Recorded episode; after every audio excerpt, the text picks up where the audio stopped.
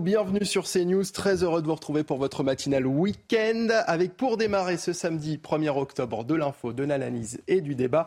Avec à mes côtés, j'ai le plaisir d'accueillir Caroline euh, Pilastre, chroniqueuse sur Sud Radio. Bonjour Caroline. Bonjour Mickaël, bonjour à tous. Bienvenue à vous. Guillaume Perrault euh, également, rédacteur en chef de Figaro Vox. Bonjour. Bonjour. Bienvenue. Vos réactions sur Twitter jusqu'à 10h avec le hashtag la matinale et puis le programme dans un instant. Je vous le dévoile juste après la météo qui vous est présentée ce samedi par Claire Delorme. Et malheureusement, ce week-end, c'est pas terrible. Bonjour à tous, bonjour Dorian. En effet, un week-end assez maussade en perspective avec euh, en prime donc cette perturbation qui aura tendance à glisser du nord-ouest en direction du sud-est. Donc on va la retrouver euh, ce matin sur bon nombre de nos régions, donc surtout sur tout l'arc atlantique en remontant vers le quart nord-est avec en prime le vent qui va se lever jusqu'à 70 km/h. Mais déjà à l'arrière quelques éclaircies, mais toujours aussi des développements nuageux avec des averses. Vous allez voir que dans l'après-midi, on aura tendance à faire du surplace, hein, toujours pas mal de pluie, particulièrement sur le flanc est du pays où elle sera un tout petit peu plus en revanche, eh bien, la Méditerranée restera en marge de cette perturbation avec toujours du très beau temps, beau temps qui se prolongera également en direction des Pyrénées. Par contre, vous remarquerez 90 km/h pour les caps les plus exposés. Évidemment, encore un petit peu de prudence. Pour les températures, eh bien, il fera forcément plus frais vers le flanc est, particulièrement en direction du Puy-en-Velay ou du côté de Rodez, entre 4 à 6 degrés. Ce sera en revanche beaucoup plus doux, là encore, près de l'Atlantique, avec 17 degrés en direction de La Rochelle. Et dans l'après-midi, eh bien, c'est un mercure qui repart légèrement à la hausse avec 20 degrés pour Paris, 15 euh, degrés la minimale observée à Besançon ou encore pour le Massif central et tout de même jusqu'à 26 degrés près des Pyrénées-Orientales. C'est News, il est 7h, soyez les bienvenus, nous sommes le samedi 1er octobre aujourd'hui. Voici les titres de votre journal. Hassan Hussein arrêté hier en Belgique. L'imam a été interpellé par la police belge, mis en cause en France pour des propos jugés contraires aux valeurs de la République et visé par un mandat d'arrêt européen. Il était introuvable depuis fin août. La procédure de remise à la France de l'imam pourrait prendre plusieurs semaines si l'intéressé s'y oppose. L'adjoint maire des Mureaux, Boris Venon, vient d'annoncer sa démission. L'élu de 38 ans avoue ne plus se reconnaître dans cette ville qu'il a tant aimée. Il raconte aussi avoir été régulièrement victime d'insultes et de menaces de mort, en particulier ces deux dernières années. Et puis Vladimir Poutine a signé et officialisé l'annexion des quatre régions ukrainiennes où ont eu lieu les référendums de rattachement à la Russie. Une annexion qualifiée d'illégale par les dirigeants des pays de l'Union européenne où les réactions se sont multipliées ces dernières heures. Le président russe, qui s'est exprimé lors d'un concert festif sur la place rouge, a également promis la victoire en Ukraine devant les milliers de personnes venues l'applaudir.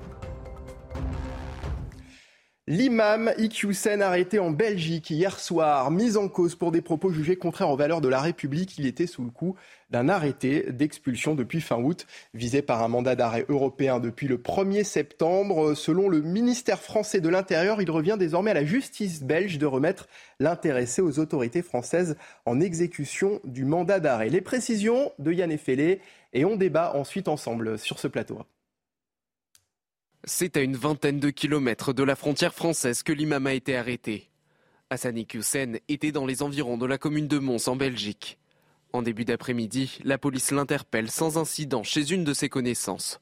Je peux confirmer que ce monsieur a été arrêté par la police auprès de, Mons. Il a été arrêté et donc euh, il sera transféré vers la, prison. Et donc puisqu'il y a un mandat euh, européen euh, émis par la France, on va euh, nous mettre en contact avec la France. L'arrestation met fin à un mois de traque et de coopération entre la police judiciaire française et leurs homologues belges. Fin août, lorsque le Conseil d'État donne son feu vert à l'expulsion du prédicateur, celui-ci se volatilise. Il fait alors l'objet d'un mandat d'arrêt européen pour soustraction à l'exécution d'une décision d'éloignement. Une mesure qui devrait à présent le conduire devant les autorités françaises le, délai maximum qu'on a observé pour un mandat européen, c'est de 1 à 2 mois quand la personne fait vraiment euh, toutes les objections possibles et tous les recours possibles. Maintenant, tout va dépendre de, l'attitude d'Iquisen. S'il fait toute une série de recours, effectivement, ça peut durer quelques semaines, mais pas très longtemps. Par contre, s'il consent à sa remise à la France, ça peut être réglé en quelques jours. L'imam Iquisen devait à l'origine être expulsé de France en raison d'un discours prosélyte, émaillé d'incitation à la haine et à la discrimination. Les autorités lui reprochaient aussi une vision de l'islam contraire aux valeurs de la République. Alors Caroline Pilastre, la procédure de remise euh, à la France de l'imam pourrait prendre plusieurs semaines si l'intéressé s'y oppose. On peut s'attendre à ce, scénario selon vous? Je pense qu'il va profiter un maximum du système avec son avocat, puisqu'on parle déjà d'un appel le concernant. Mais rappelons quand même les faits d'armes de ce monsieur. C'est une personne qui prêchait la haine avec des propos homophobes, antisémites, misogynes, qui revenaient sur nos valeurs républicaines, sur la laïcité. Évidemment que c'est une bonne chose pour moi, cette arrestation. On ne peut que s'en satisfaire, vu le personnage. Mais c'est surtout une bonne chose pour le gouvernement et M. Darmanin, qui ont subi un camouflet hein, avec euh, le départ de ce monsieur euh, en Belgique. Donc, avoir la suite des événements, mais je pense qu'il va servir d'exemple, que ce soit un message envoyé hein, pour les autres prosélytes euh, de ce style. Guillaume, Guillaume Perrault, on nous dit qu'il encourt jusqu'à trois ans de prison pour soustraction à, l'exécution de, de, sa mesure d'éloignement et que dans ce cadre-là, la procédure judiciaire prime sur la procédure administrative. On peut donc imaginer qu'il fera d'abord de la prison avant d'être éventuellement expulsé. Ça serait assez à la fois logique et paradoxal, puisque le, le but du ministère de l'Intérieur, c'était de s'en débarrasser, si j'ose dire. C'est-à-dire qu'il quitte la France et en définitive, il va peut-être il va peut-être faire la, euh, la prise, de la prison euh, d'abord. Euh, il était de la prison d'abord en France. Hein. De la prison d'abord en France. Ce que je voudrais souligner, que ça a été dit par ma consoeur, mais j'aimerais y revenir, c'est qu'il était extravagant que cette personne ne soit pas mieux surveillée par la police à partir du moment où le Conseil d'État été saisi et allait se prononcer. Il était très plausible qu'il cherche à échapper à son, à son expulsion. Donc c'était une scène absolument ridicule ou euh, que, de, que de voir euh, qu'il avait réussi à se soustraire à tout contrôle, à fuir. Et euh, cette affaire qui était censée manifester l'autorité de Gérard Darmanin devenait une preuve de faiblesse. Mmh. Devenait une preuve de faiblesse aux yeux de l'opinion en général, et en particulier des milieux euh, islamistes envers lesquels il, voulait envoyer un message. Il était donc vital, effectivement, pour l'autorité de l'État qu'on le retrouve. Gérald Darmanin, qui devrait prendre la parole dans la journée depuis la, Guyane, il s'est déjà exprimé sur Twitter. Il a dit Je, me réjouis que M. Iqiyoussen ait été interpellé aujourd'hui par les services belges, que je remercie très sincèrement. Désormais, il s'agit d'une coopération judiciaire entre la justice belge et la justice française. À la fin de cette procédure judiciaire, il y aura une procédure administrative. Monsieur Iqiyoussen sera mis en centre de rétention et sera expulsé vers son pays d'origine. Faut-il encore que le Maroc accepte, de l'accueillir, euh, Exactement. Euh, c'est toute la question en fait à oui, Parce qu'à à, l'origine ils étaient ok, puis visiblement ils ont ils, ont pris ils ont changé d'avis en fait. Hein, c'est ça l'histoire. C'est ça. Et peut-être que, vu le personnage, euh, les propos, hein, ils n'ont plus envie euh, de le récupérer sur leur sol. Mais la question sous-jacente qu'on peut se poser, hein, ce qui est quand même assez sidérant, c'est que ce monsieur est dans notre pays à prêcher cette haine depuis des années. Je veux dire, ça fait depuis 2014 apparemment qu'il tient euh, ces propos hmm. détestables. Et on l'a laissé faire. Et ça n'est pas le seul. C'est ça qui est assez effrayant. Donc, que lui soit un exemple peut-être hein, pour que les autres craignent justement de se faire euh, renvoyer dans les pays d'origine, c'est une bonne chose. Mais si ça met beaucoup de temps, quelle sera à l'arrivée hein, euh, la mentalité de ces gens-là en fait? Ils vont se dire, on peut continuer de toute manière sans être vraiment euh, assuré du pire, c'est-à-dire euh, de retourner dans un pays d'origine mmh, qu'on connaît peu à l'arrivée, puisqu'on a nos familles ici. Ce sont des gens qui profitent du système, qui connaissent parfaitement le droit. Et donc, euh, je pense qu'il y a vraiment encore beaucoup à faire, hein, parce que ce monsieur hein, est l'arbre qui cache la forêt. Dans l'actualité également, l'adjoint au maire des Mureaux, Boris Venon, vient d'annoncer sa démission. L'élu de 38 ans avoue ne plus se reconnaître dans cette ville qu'il a tant aimée. Il raconte aussi avoir été régulièrement victime d'insultes et de menaces de mort, en particulier ces deux dernières années. Écoutez euh, son témoignage, il a pris la parole cette semaine à la fin de son conseil municipal. Depuis deux ans, en me référant à mon expérience personnelle, j'ai subi 11 agressions où moi-même ou ma famille nous sommes sentis menacés jusque dans notre intégrité physique, là où pendant 12 ans, je n'ai jamais connu d'épisode de cette nature. Ces derniers épisodes, je ne vous le cache pas, ont été violents et ont profondément remis en cause le lien que j'avais avec la commune et avec ses habitants. Je me suis vu reprocher d'être qui je suis. Ces épisodes, et encore plus le dernier en date, ont été marqués par de la violence verbale, des menaces physiques allant jusqu'à la menace de mort, et aux insultes homophobes et racistes. Le blanc quitte ma ville, on est chez nous ici. C'est ce que je me suis entendu dire avant qu'on ne me poursuive jusque devant mon domicile pour me menacer de mort ensuite. Oui, les citoyens d'origine européenne peuvent faire l'objet de racisme.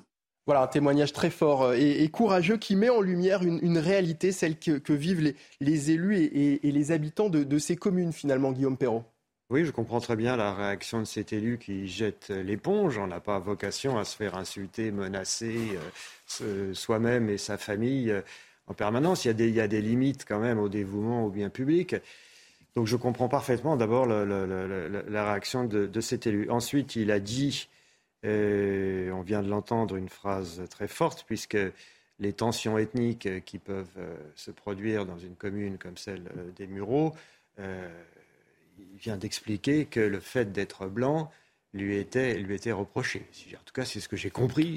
Des propos qui viennent. Le blanc quitte ma ville, on est chez nous ici, c'est bon, ce qui lui a été dit. Donc, d'après ce témoignage, et je n'ai aucune raison de, le mettre en doute, euh, ça, montre, ça montre une idée des tensions qui existent dans, dans, ce genre de commune et il ne sert à rien de nier le fait qu'être blanc peut devenir un motif de, un motif d'agression et de haine comme cet élu euh, semble en être l'objet.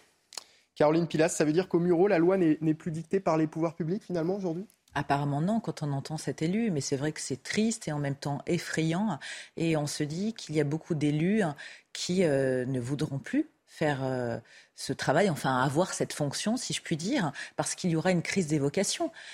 En dehors de cette histoire, vous avez énormément d'élus, hein, on le sait tous, qui se font agresser, menacés de mort, ainsi que leurs familles. Il y avait un maire il y a quelques années, hein, qui je ne me souviens plus hein, euh, d'où c'était en province, c'était fait euh, rouer, euh, par rouer de coups aussi, mais rouler dessus. il en était décédé. Donc il faut prendre aussi ce problème à bras le corps. Et moi, je pars du principe que derrière chaque minorité, chaque personne, il y a aussi des racistes. Arrêtons de faire un amalgame, ça s'appelle la nature humaine. Mais c'est vrai que ces propos sont hallucinant mm. dans un pays comme la France, comme le, nôtre.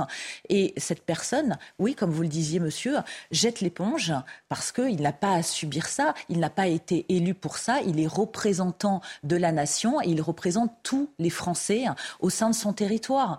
Donc euh, je suis très inquiète pour l'avenir. Alors le, maire des, Mureaux, euh, François Garé, a, réagi. Euh, les propos et les faits que rapporte Boris Venon sont évidemment inacceptables. C'est une question qui se pose plus largement au niveau national. Dans notre ville, nous nous battons au quotidien pour construire une ville de la tolérance, du respect et du vivre ensemble. On en est très loin quand on écoute les propos de son adjoint, Guillaume Perrault.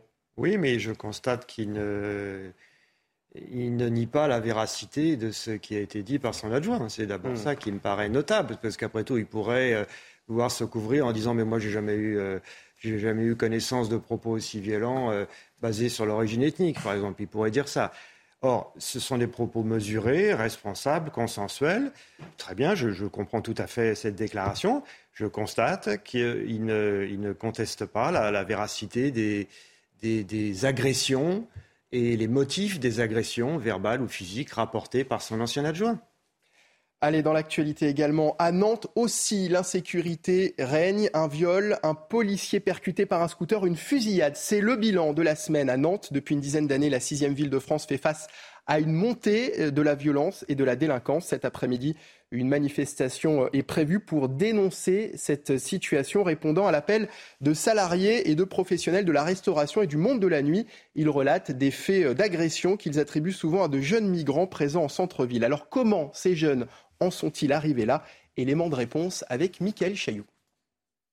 Depuis 2006, cette association a suivi plus de 7900 migrants arrivés à Nantes avec un objectif, leur apprendre le français et leur trouver un travail. Mais aujourd'hui, le constat est amer. On accueille mal. On a peut-être euh, trop d'associations militantes euh, qui ont, entre guillemets, un accompagnement bisounours. Il ne faut pas encourager les gens à vivre clandestinement. Philippe est arrivé en 2014 du Niger. À Paris, on lui conseille de venir à Nantes, réputée ville accueillante. Avant, il y a 3-4 ans, je peux dire qu'on est mieux accueilli à Nantes. Mais je pense qu'on est un peu saturé maintenant, à mon avis. Le public qui le premier en fait les frais, ce sont les jeunes migrants qui atteignent la majorité. À 18 ans, tout s'arrête. Euh, l'hébergement, la scolarité, tout s'arrête. Ils se retrouvent à la rue. Ils se retrouvent à la rue. Euh, bah là, ils sont happés par des réseaux qui sont bien organisés. Même constat à la mairie socialiste de Nantes. Ils ne sont pas régularisables et l'État refuse de leur donner un statut qui pourrait peut-être permettre de les insérer, de leur proposer du travail, etc. Euh, et euh, ils ne sont pas non plus expulsables. Pas expulsables car ils sont souvent arrivés sans papier et l'administration a beaucoup de mal à vérifier leur identité et leur pays d'origine. Alors, le sujet qu'on vient de voir nous montre, euh, nous montre bien qu'il y a un paradoxe finalement entre l'État qui n'a pas cherché à insérer ces personnes mais qui d'un autre côté ne les expulse pas, les expulse, ne les expulse pas. Pardon. Il est là le problème selon vous, Caroline Pilastre?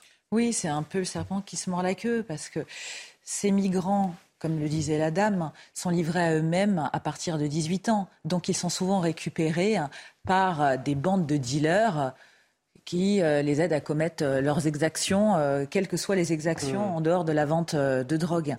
Mais ce qui se passe à Nantes est révélateur de ce qui se passe dans le reste de la France.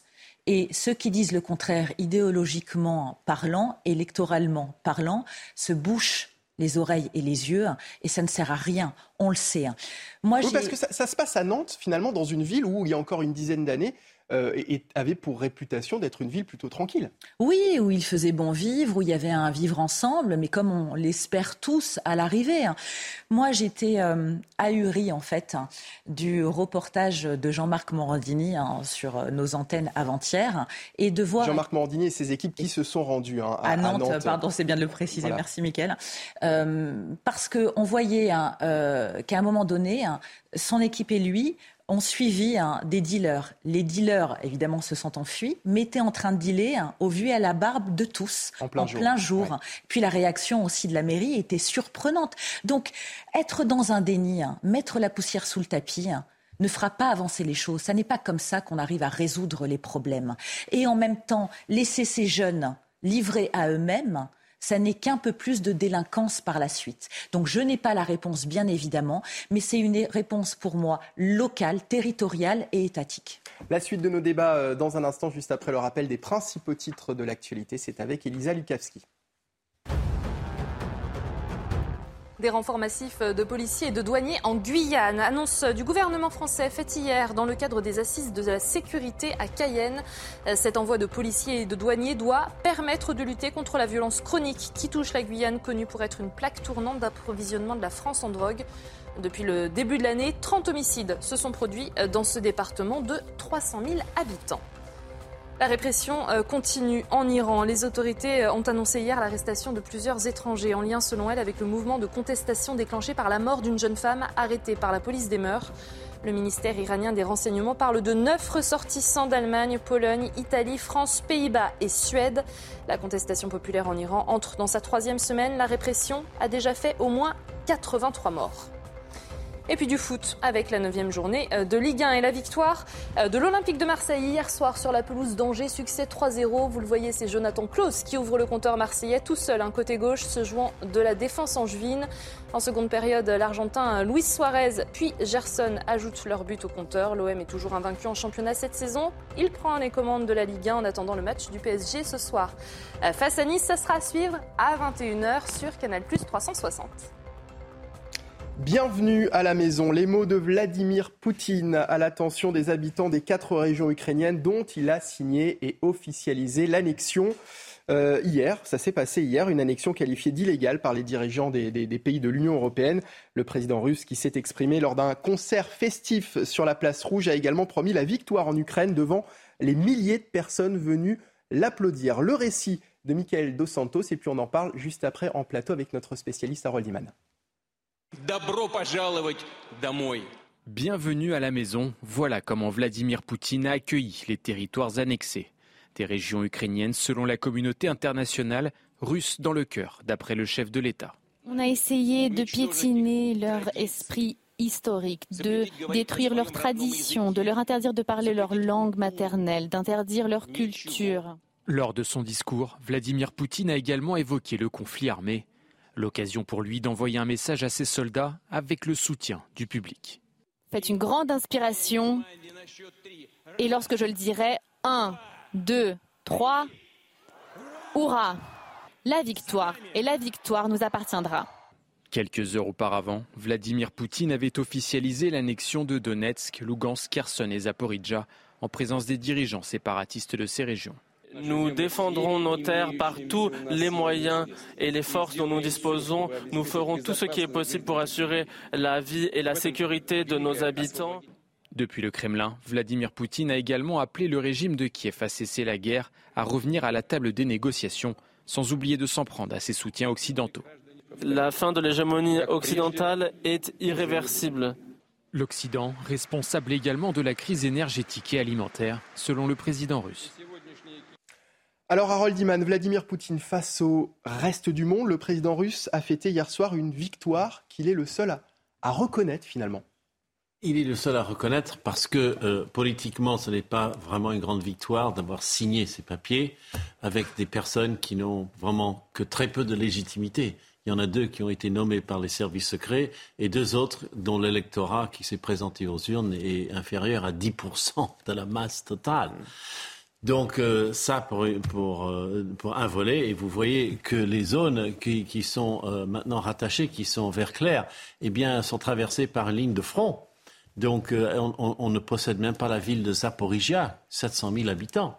C'est peut-être un tiers de toute la zone, donc ou un quart de toute cette zone qui n'est pas dedans. De ça, il, il, s'est balayé, on en parle. Ça, il n'en a pas parlé, évidemment. Absolument pas. Donc, un adjoint a dit ah, on verra exactement où est-ce qu'on fixe la frontière. Mais l'idée jusqu'à présent, c'était de prendre les districts tout entiers. Donc, il, y a un tel vague dans ce qu'il dit.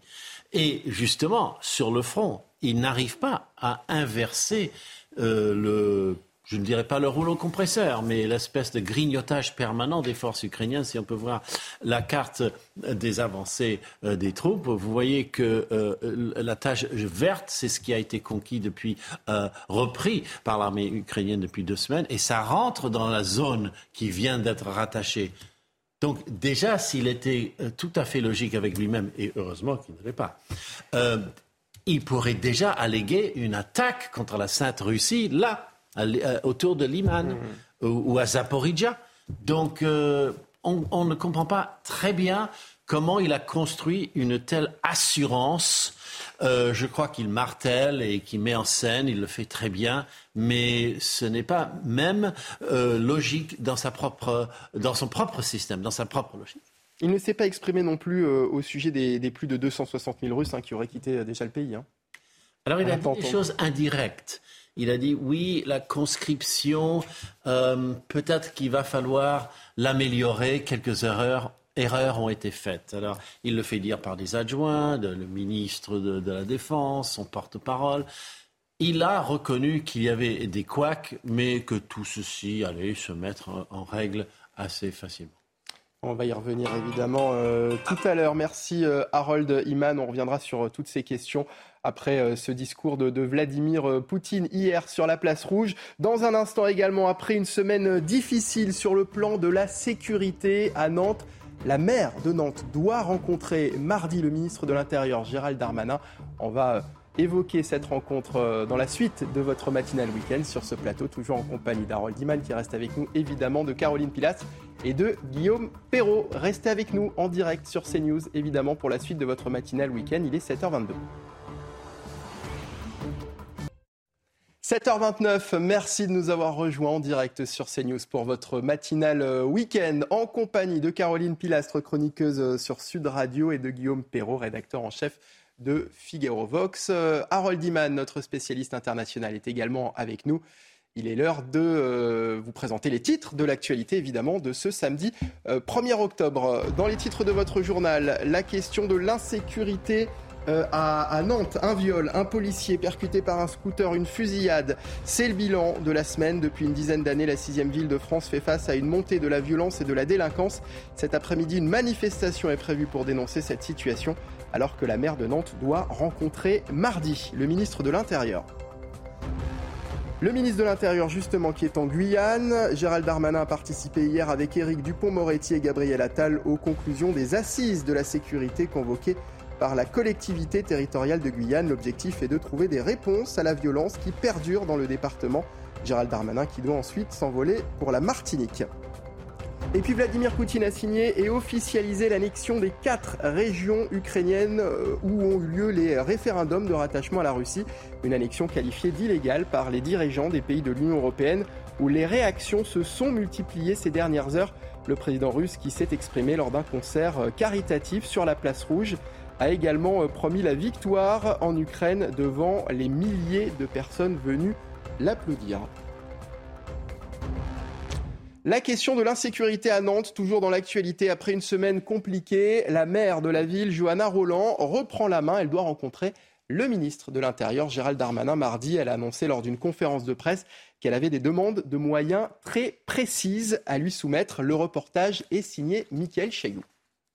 La maire de Nantes rencontre le ministre de l'Intérieur mardi et veut le faire savoir. Après une semaine où la ville a été secouée par une série de faits divers, Johanna Roland est à l'offensive. Les Nantais ils veulent pouvoir euh, se promener tranquillement dans la rue, ils veulent pouvoir euh, rentrer sereinement de leur travail. Nous avons besoin de plus de moyens, de police et de justice, pas simplement pour deux jours, mais dans la durée. Clin d'œil à la CRS 8, spécialiste des quartiers difficiles, déployée en urgence cette semaine sur une demande de Gérald Darmanin.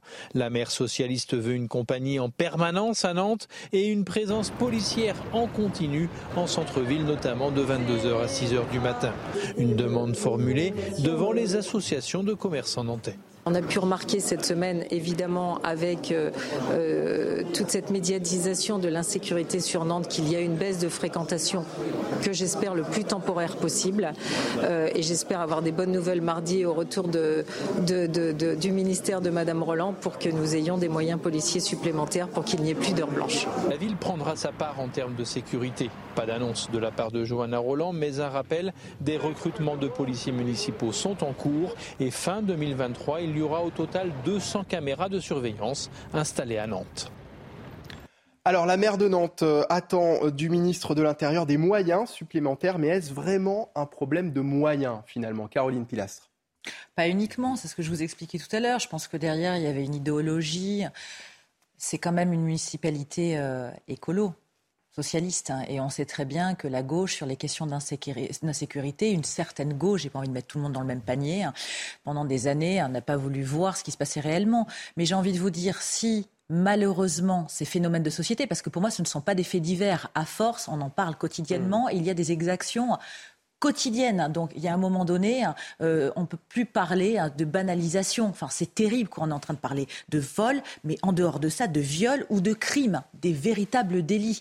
Donc si la maire ainsi que sa municipalité hein, ont réussi à prendre conscience hein, avec tout ce que rapportaient les administrés ainsi que les médias de ce qui se passait en termes d'insécurité dans leur ville, eh bien c'est une bonne chose et je souhaite pour les Nantais que ça évolue dans le bon sens, mais que ça ne soit pas uniquement des éléments de langage et de la communication. Alors la maire a l'air en tous les cas particulièrement motivée, elle souhaite prendre le problème à bras le corps, sauf que visiblement ça fait une dizaine d'années que les habitants euh, constatent ces problèmes. Il a fallu qu'on arrive à un viol, on le disait, à une fusillade, à, finalement à, ce que les médias s'y intéressent pour que la mairie euh, décide de s'en occuper, euh, Guillaume Perrault. En tout cas, oui, enfin décide de s'en occuper. Moi je ne sens aucune remise en question dans les propos de la mère. On a l'impression qu'elle est spectatrice de ce qui se passe, qu'elle n'a aucune responsabilité dans ce qui arrive et que tout est la faute de l'État. C'est vrai que pour le maintien de l'ordre, c'est d'abord la responsabilité de l'État, mais c'est aussi une responsabilité partagée avec la mairie, évidemment. Tout ce qui relève de la prévention, la vision générale de la vie en commun dans une municipalité, c'est d'abord des ressorts des autorités locales. Or, d'après l'opposition locale LR, à qui on a donné la parole dans Figaro Vox, ils ont fait une tribune il y a quelques jours, euh, la situation s'est dégradée à Nantes depuis une dizaine d'années. D'abord, il y a eu l'affaire de Notre-Dame-des-Landes, avec, euh, c'est devenu un point de ralliement pour l'ultra-gauche mmh. tous les samedis pendant deux ans. Euh, ça a complètement bouleversé la vie dans le centre-ville. Après, il y a eu l'affaire des Gilets jaunes qui a la population des Gilets jaunes a elle-même changé au cours des différentes étapes de cette, euh, de cette affaire des Gilets jaunes. Et maintenant, euh, on a l'accumulation de crimes et délits euh, qui font, qui font la une et que parfois on, on tend à minorer en disant ce sont des faits divers, il ne faut pas réagir sous le coup de l'émotion, il faut garder une distance. C'est vrai qu'il faut garder une distance et qu'il ne faut pas généraliser et tenir une, tirer un enseignement d'ordre général d'un ou deux faits. Mais là, il y, en a, il y, en a, quand même beaucoup. Et je reviens à mon opposition municipale LR pour parler net. Un des facteurs que met euh, localement en avant la droite, euh, la droite nantaise, c'est de, de, dire que la mairie a tenu un discours ouvertement militant sur la question des migrants en disant venez, en quelque sorte. Et il semble que ce discours a été entendu. D'ailleurs, c'était tout à fait le reportage que vous avez, que vous avez passé euh, au début. Mmh. Alors, attention, ça ne veut pas dire que euh, je ne fais pas d'amalgame entre migrants et criminalité. Je dis simplement que c'est un des facteurs qui entre en ligne de compte dans l'aggravation de la délinquance et de la criminalité dans cette ville, puisque le ministre de l'Intérieur lui-même, euh, c'est maintenant officiel, ça fait à peu près un mois, a constaté qu'il y avait une surreprésentation des mises en cause d'origine étrangère dans les faits criminels, dans les grandes agglomérations, euh, criminels ou délictuels dans les grandes agglomérations françaises. 7h35 sur CNews. En attendant donc la visite de Gérald Darmanin euh, à Nantes. Le ministre de l'Intérieur est actuellement en Guyane. Il a participé hier avec Éric Dupont-Moretti et Gabriel Attal aux conclusions des assises de la sécurité convoquées par la collectivité territoriale de Guyane. Euh, l'objectif est de trouver des réponses à la violence qui perdure dans le euh, département. Gérald Darmanin qui doit ensuite s'envoler pour la Martinique, à Fort-de-France justement, où les douaniers du port font face au trafic de drogue. Ils doivent, avec les moyens du bord, contrôler de gigantesques navires. Le récit de Simon Guillain.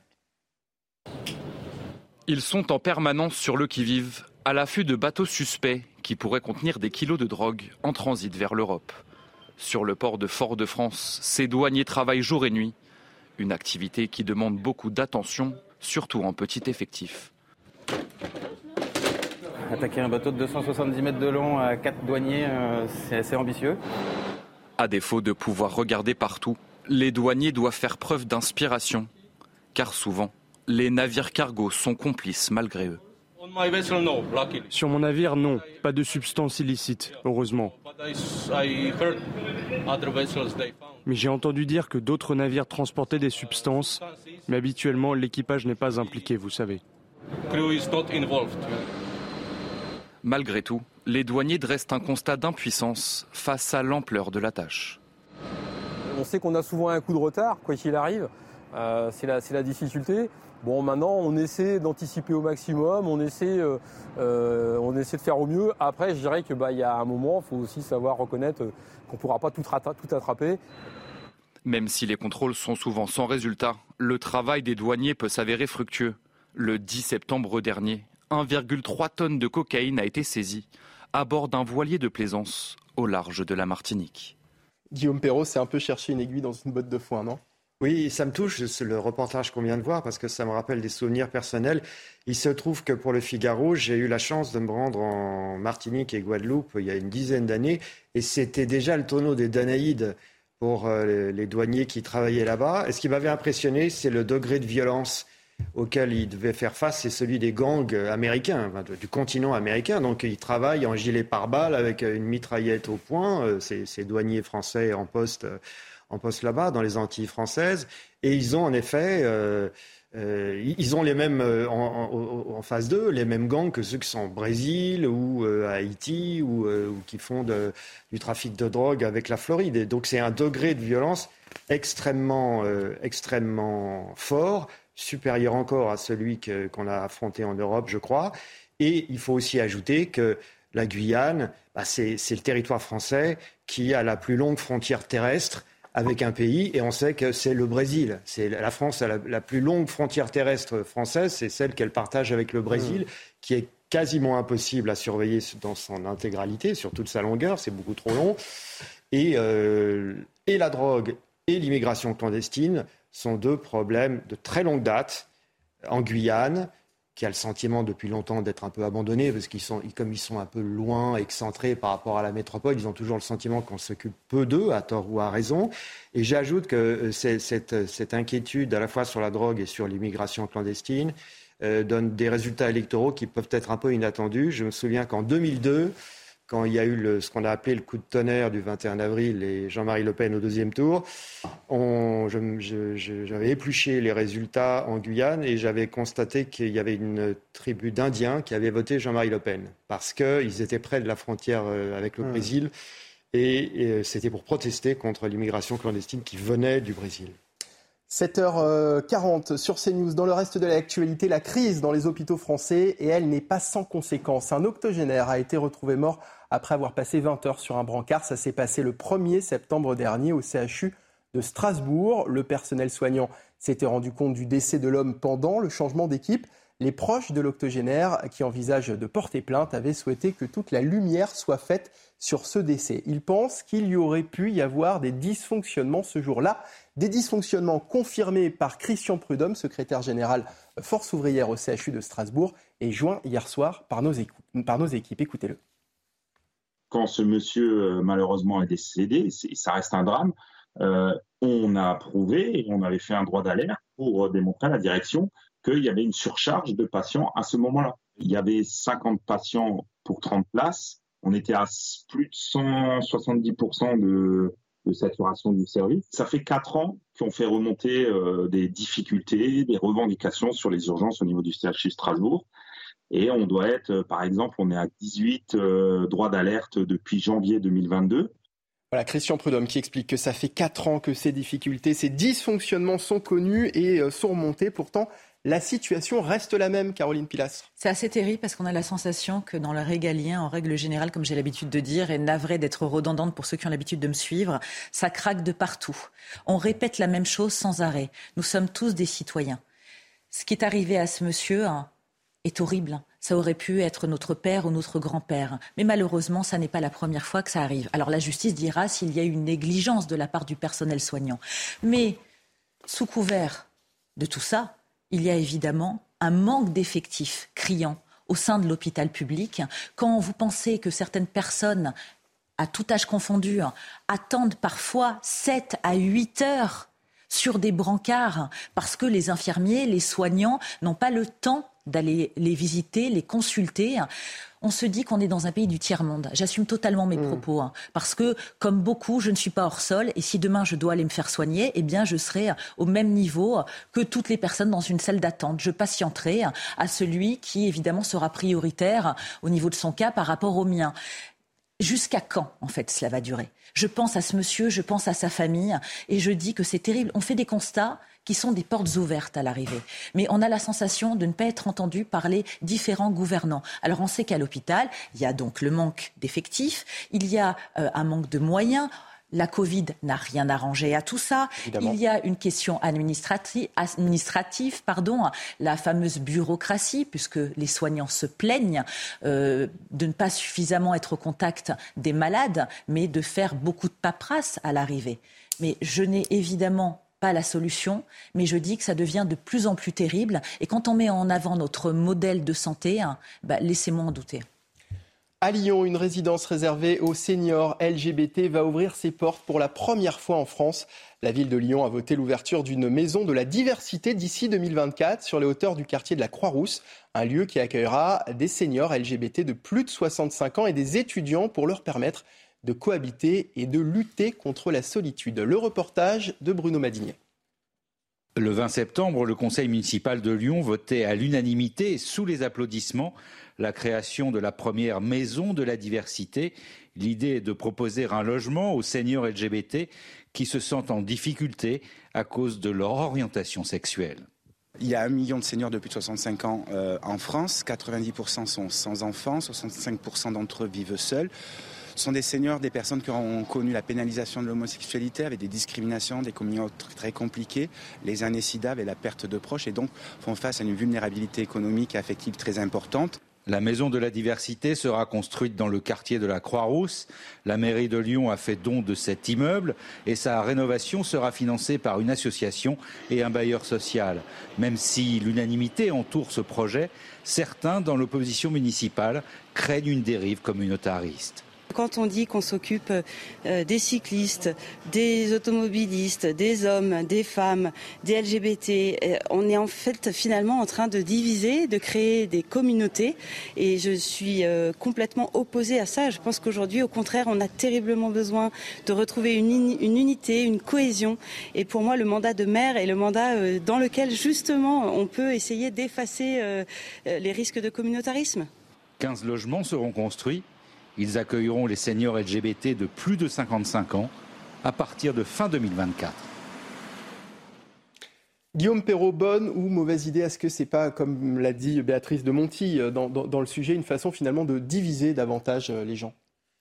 Je ne pense pas que ce soit une façon de diviser les gens, c'est une façon d'appréhender la société par catégorie, soit en fonction d'orientation euh, sexuelle dans le cas présent, ou ça peut être... En créant des communautés en fait en favorisant une approche communautaire dans laquelle on, veut, euh, à laquelle le risque, c'est d'assigner à une identité euh, des gens qui ne se reconnaissent pas forcément. Par exemple, le slogan LGBT, est-ce que tous les homosexuels des deux sexes sont, hmm. se, reconnaissent dans, cette abréviation et euh, la représentation qu'elle porte Ça, c'est une première, une première remarque. Et permettez-moi juste d'ajouter quelque chose. J'ai entendu, j'ai entendu euh, que les, les, les, retraités qui sont susceptibles d'aller dans cette résidence, s'ils le souhaitent, ont connu la pénalisation de l'homosexualité. Je voudrais juste être précis sur le, les termes. Ce qui a été, ce qui a été pénalisé jusqu'en 81, c'est les relations homosexuelles entre un majeur et un mineur de 15 à 18 ans. Ça, c'était pénalisé, c'est vrai. Mais les relations homosexuelles entre deux majeurs n'ont pas été, n'ont jamais été pénalisées en France. C'est une énorme différence avec la Angleterre. Et ça mérite d'être rappelé. Et merci de, de, préciser. 7h46 sur CNews, le rappel des titres de l'actualité. Elisa Lukavski. L'imam Hassani Hussein a hier été arrêté en Belgique, à Mont. Il a été interpellé par la police belge, mise en cause en France pour des propos jugés contraires aux valeurs de la République et visé par un mandat d'arrêt européen. L'imam marocain était introuvable depuis fin août. La procédure de remise à la France de l'imam pourrait prendre plusieurs semaines si l'intéressé euh, s'y oppose. La France, l'Allemagne et la Grande-Bretagne vont aider la Norvège à sécuriser son secteur pétrogazier. Devenu le premier fournisseur de gaz naturel de l'Europe, la Norvège a accepté ses contributions militaires. Cette annonce survient quelques jours après la détection de quatre fuites précédées d'explosions sur les gazoducs Nord Stream qui relient la Russie à l'Allemagne euh, sous la mer Baltique. Et puis du tennis avec le tournoi de Tel Aviv et Novak Djokovic qui file en demi-finale après avoir battu le Canadien Vasek Pospisil 7-6, 6-3. Il sera opposé au Russe Roman euh, Safiulin. La performance d'hier, elle vient du Français Constant Létienne qui se qualifie pour euh, sa première demi-finale euh, sur le circuit après avoir battu l'Américain Maxime Cressy. Merci Elisa Lekavski et à tout à l'heure pour un nouveau point sur l'actualité. Vladimir Poutine a signé et officialisé l'annexion des quatre régions ukrainiennes où ont eu lieu les référendums de rattachement à la Russie, une annexion qualifiée d'illégale par les dirigeants des pays de l'Union européenne où les réactions se sont multipliées ces dernières heures entre fermeté et menaces. Les précisions de Yann Effelé. Vladimir Vladimirovich Poutine. Une signature suivie d'un concert de condamnation internationale. Vladimir Poutine a ratifié les documents rattachant à la Russie quatre régions ukrainiennes occupées. Réaction immédiate du président ukrainien, il signe une demande d'adhésion accélérée à l'OTAN. L'OTAN qui dénonce la plus importante tentative d'annexion depuis la Seconde Guerre mondiale sur le sol européen. Pour les Alliés, ces référendums ne changent rien. Cela reste la guerre brutale d'agression de la Russie contre l'Ukraine. Et cela ne change pas notre détermination à soutenir l'Ukraine. L'Ukraine, elle, s'engage à libérer et récupérer toutes ses terres. Les États-Unis promettent leur soutien et menacent. L'Amérique est tout à fait prête, avec ses alliés de l'OTAN, à défendre chaque centimètre du territoire de l'OTAN. Chaque centimètre carré. Donc, Monsieur Poutine, ne vous méprenez pas sur ce que je dis, chaque centimètre. Le Conseil de sécurité de l'ONU a tenté une nouvelle fois dans la soirée de condamner l'agression russe, une nouvelle fois sans succès. La Russie a posé son veto, la Chine et trois autres membres se sont abstenus. N'est pas adopté. Allez, tout de suite un mot de sport avec la victoire de l'OM hier soir face à Angers. Jonathan, un petit mot Jonathan, un petit mot, Tout le monde n'attendait que lui. Il a fallu s'y plier. C'était bien sa soirée. Honnêtement, honnêtement, je t'annonce, tu as 9 sur la province. Tu peux, tu peux pas ne pas répondre. C'est vrai, c'est vrai, c'est vrai. J'ai eu de la chance, surtout avec l'équipe de France, d'avoir du temps de jeu. Ça m'a fait du bien aussi pour la confiance. Et, euh, et voilà, ce soir, euh, c'est un match euh, très très cohérent et il faut, que ça, faut que ça continue maintenant. Jonathan Klaus, piston gauche enflammé à Angers. Il débloque la situation pour un OM, jusque-là bousculé. Quand on a commencé à, à être euh, en cohésion et en groupe tous ensemble pour ressortir les ballons, ça a été beaucoup plus facile et on s'est rendu vraiment le match facile, pas que par l'ouverture du score, mais parce que euh, parce qu'on en a mis plus chacun individuellement et c'est ce qui a payé ce soir. En seconde période, l'ex-Lensois délivre deux passes décisives pour Luis Suarez et Gerson. 3-0, Marseille leader provisoire redémarre bien en Ligue. Mi è piaciuto il spirito, la voglia di, di fare, di vincere, la, il gruppo, sacrificio, corsa, perché non è mai facile questa prima gara dopo la sosta, sono sempre problematiche, allora avevo un po' di preoccupazione per questa cosa, invece è andata, andata bene. Les Marseillais se tournent désormais vers l'Europe, où leur niveau fait pour leur défaut. – 7h51 sur CNews. Merci à Caroline Pilastre d'avoir été avec nous euh, ce matin, chroniqueuse sur Sud Radio. Merci Guillaume Perrault. Si. Rédacteur en chef euh, de Figaro Vox. Dans un instant, nous allons revenir sur euh, l'arrestation de l'imam Hassan Iqiyoussen. Ça s'est déroulé hier en Belgique, à côté de, de, de Mons. On en parle dans un instant. Pour la suite de votre matinale week-end sur CNews, restez avec nous. On se retrouve dans un court instant, juste après la pause.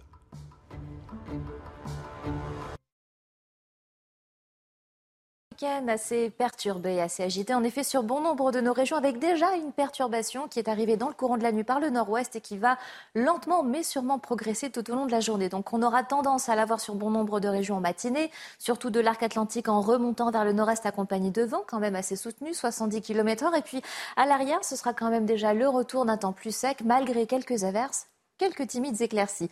Bon, en revanche, ça reste bien ensoleillé près de la Méditerranée. Vous allez voir que dans l'après-midi, eh bien, euh, peu de changements. Elle aura tendance à faire du surplace avant de s'évacuer euh, quand même dans le courant de la nuit. Ça sera un petit peu plus soutenu encore au niveau des pluies sur tout flanc est du pays. Par contre, le vent va se renforcer entre Corse et continent jusqu'à 90 euh, km/h. Donc la prudence est de mise et davantage d'éclaircies reviendront l'après-midi, surtout près du nord de la Seine. Maintenant, passons aux températures. Assez fraîches quand même sur l'est du pays avec 4 degrés la minimale le Massif central, mais déjà 17 degrés pour l'arc atlantique. Et donc dans l'après-midi, il faudra compter en moyenne 20 degrés sur l'ensemble du pays, que ce soit pour Paris, en direction de Bordeaux avec 22 degrés et la maximale de 26 degrés pour les Pyrénées-Atlantiques orientales. Quasiment 8 heures sur CNews. Bon début de journée. Bienvenue dans votre matinale week-end. Dans un instant, notre invité de 8 heures, c'est Claude Moniquet, spécialiste terrorisme et renseignement. On va parler de l'arrestation de l'imam Iqiyoussen. Hier, en Belgique, le prédicateur était recherché depuis un mois. Mais d'abord, voici les titres de votre journal de 8 heures. Hassan Iqiyoussen arrêté hier en Belgique. L'imam a été interpellé par la police belge, mis en cause en France pour des propos jugés contraires aux valeurs de la République et visé par un mandat d'arrêt européen. Il était introuvable depuis fin août. La procédure de remise à la France de l'imam pourrait prendre plusieurs semaines si l'intéressé s'y oppose. L'adjoint maire des Mureaux, Boris Venon, vient d'annoncer sa démission. L'élu de 38 ans avoue ne plus se reconnaître dans cette ville qu'il a tant aimée. Il raconte aussi avoir été régulièrement victime d'insultes et de menaces de mort, en particulier ces deux dernières années. Et puis Vladimir Poutine a signé et officialisé l'annexion des quatre régions ukrainiennes où ont eu lieu les référendums de rattachement à la Russie. Une annexion qualifiée d'illégale par les dirigeants des pays de l'Union européenne où les réactions se sont multipliées ces dernières heures. Le président russe qui s'est exprimé lors d'un concert sur la place rouge, il a également promis la victoire en Ukraine devant les milliers de personnes venues l'applaudir. Et j'ai le plaisir d'accueillir euh, Claude Moniquet, spécialiste des questions de terrorisme et de renseignement. Bonjour Claude Moniquet, merci d'être avec nous ce matin. Est-ce que vous nous entendez, Claude Moniquet? Je vous entends, oui. Bonjour. Parfait. Alors, euh, dans l'actualité, bien évidemment, l'arrestation de l'imam Hassan Iqiyoussen survenue hier, mis en cause pour des propos jugés contraires aux valeurs de la République. Il était sous le coup d'un arrêté d'expulsion depuis fin août et visé par un mandat d'arrêt européen depuis le 1er septembre. une procédure de, remise à, la France de l'imam pourrait prendre plusieurs semaines si l'intéressé s'y oppose. Est-ce que c'est un scénario envisageable selon vous? Mais ça semble être un scénario envisageable dans le sens où l'avocate de M. Iqwisen euh, conteste la validité du mandat d'arrêt européen. Euh, elle dit qu'à partir du moment où il n'y a pas eu d'infraction, le mandat n'est pas valable. Et son argument est de dire qu'il y avait un arrêté d'expulsion et qu'en quittant la France, euh, Hassan Iqwisen s'était lui-même auto-expulsé, si on peut dire, et donc qu'il n'y a pas eu de, de soustraction à l'arrêté d'expulsion, que donc le mandat n'est pas valable. Ce sera plaidé devant les cours belges. Maintenant, de toute façon, euh, dans un mandat d'arrêt européen, euh, sauf grosse surprise, euh, la remise devrait avoir lieu au plus tard dans les deux mois, dans les huit semaines. Alors après, faut-il que le Maroc accepte de l'accueillir aussi hein? Ils avaient accepté une première fois, puis avaient finalement changé d'avis oui, euh, de toute façon, il va y avoir encore une autre étape judiciaire qui sera, importante. Euh, si effectivement, comme on peut s'y attendre, M. Hukusen est, remis à la France, euh, il y aura une concurrence entre le droit administratif, arrêté d'expulsion, et la procédure judiciaire, mandat d'arrêt, donc juge d'instruction. Et le juge d'instruction devra décider soit d'instruire, à ce moment-là, M. Hussein restera en prison pendant un certain temps, peut-être des mois, avant d'être expulsable et avant qu'il y ait une, décision judiciaire. Soit le juge d'instruction, ce qui est le plus logique et le plus probable, décidera d'un non-lieu assez rapidement. Et à ce moment-là, le droit administratif reprendra le dessus hmm. et on pourra l'expulser. Mais il faudra effectivement que le Maroc délivre ce fameux sauf-conduit sans lequel on ne peut pas le renvoyer vers le Maroc. Donc c'est un feuilleton qui va encore durer certainement quelques semaines, voire peut-être quelques mois. Oui, parce que pour revenir à ce que vous venez de nous dire, la procédure judiciaire prime sur la procédure administrative, hein, c'est bien ça? Absolument, absolument. Et l'arrêté d'expulsion, c'est un acte administratif, alors que, bien entendu, le mandat d'arrêt européen relève, elle, d'un acte judiciaire, donc c'est lui qui prime. Ça veut dire qu'on peut imaginer qu'il fasse d'abord de la prison en France avant d'être expulsé?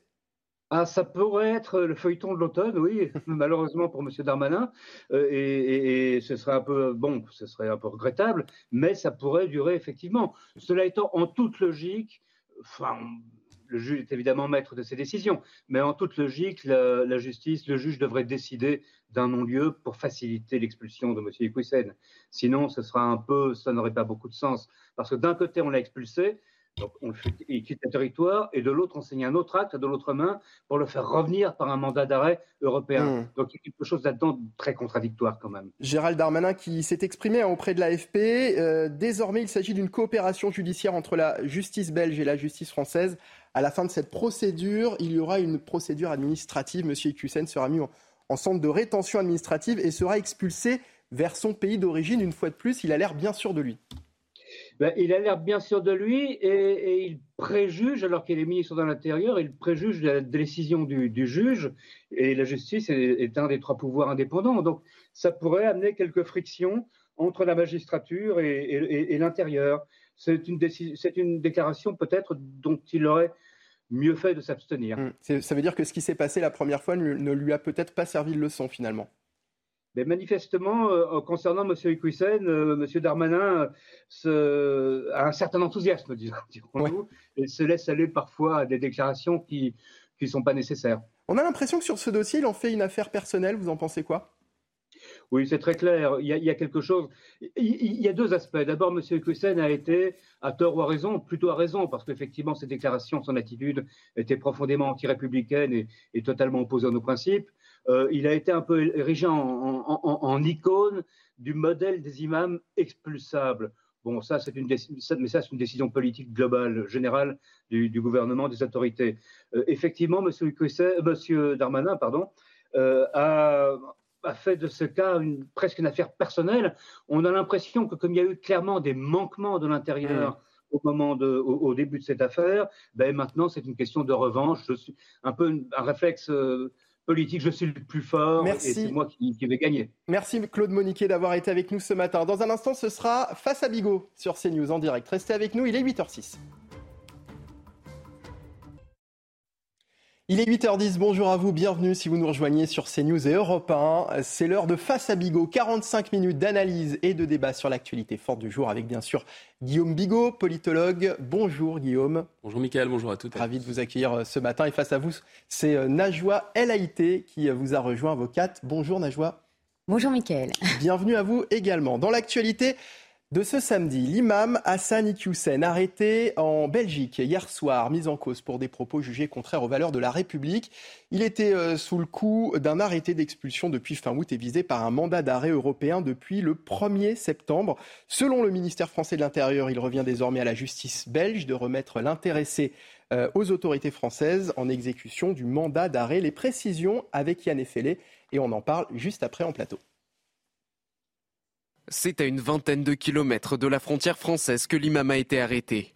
Hassani Hussein était dans les environs de la commune de Mons en Belgique.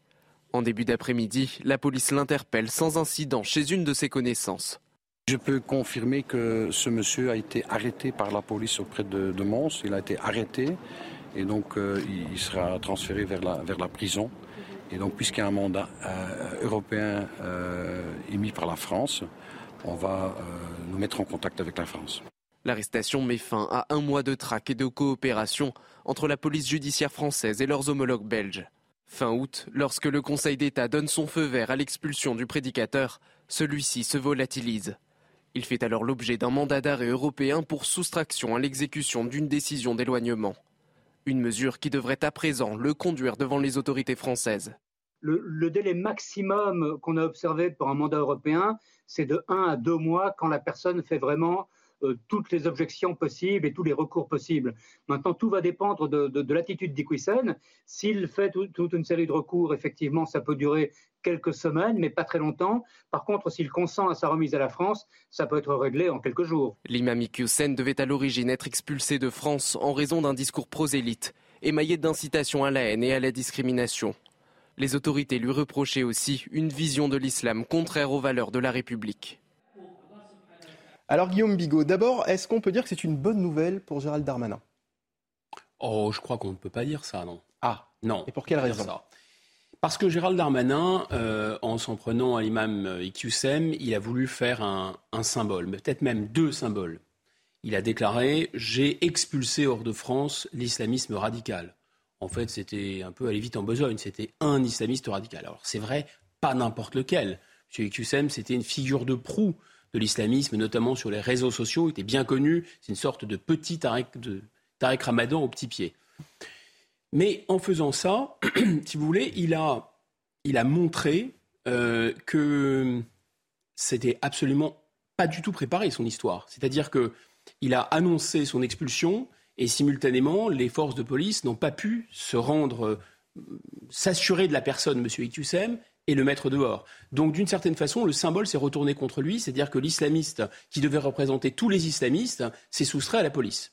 Le deuxième symbole que voulait marquer euh, M. Darmanin, c'est de montrer que lui, ministre de l'Intérieur, donc l'administration, était capable, quand elle voulait agir, quand il y avait une volonté politique, de s'imposer à l'état de droit. Donc de s'imposer à tout ce maquis juridique avec des recours, etc., etc., qui fait que finalement, quand vous voulez expulser quelqu'un, il vous glisse comme une anguille euh, entre les doigts.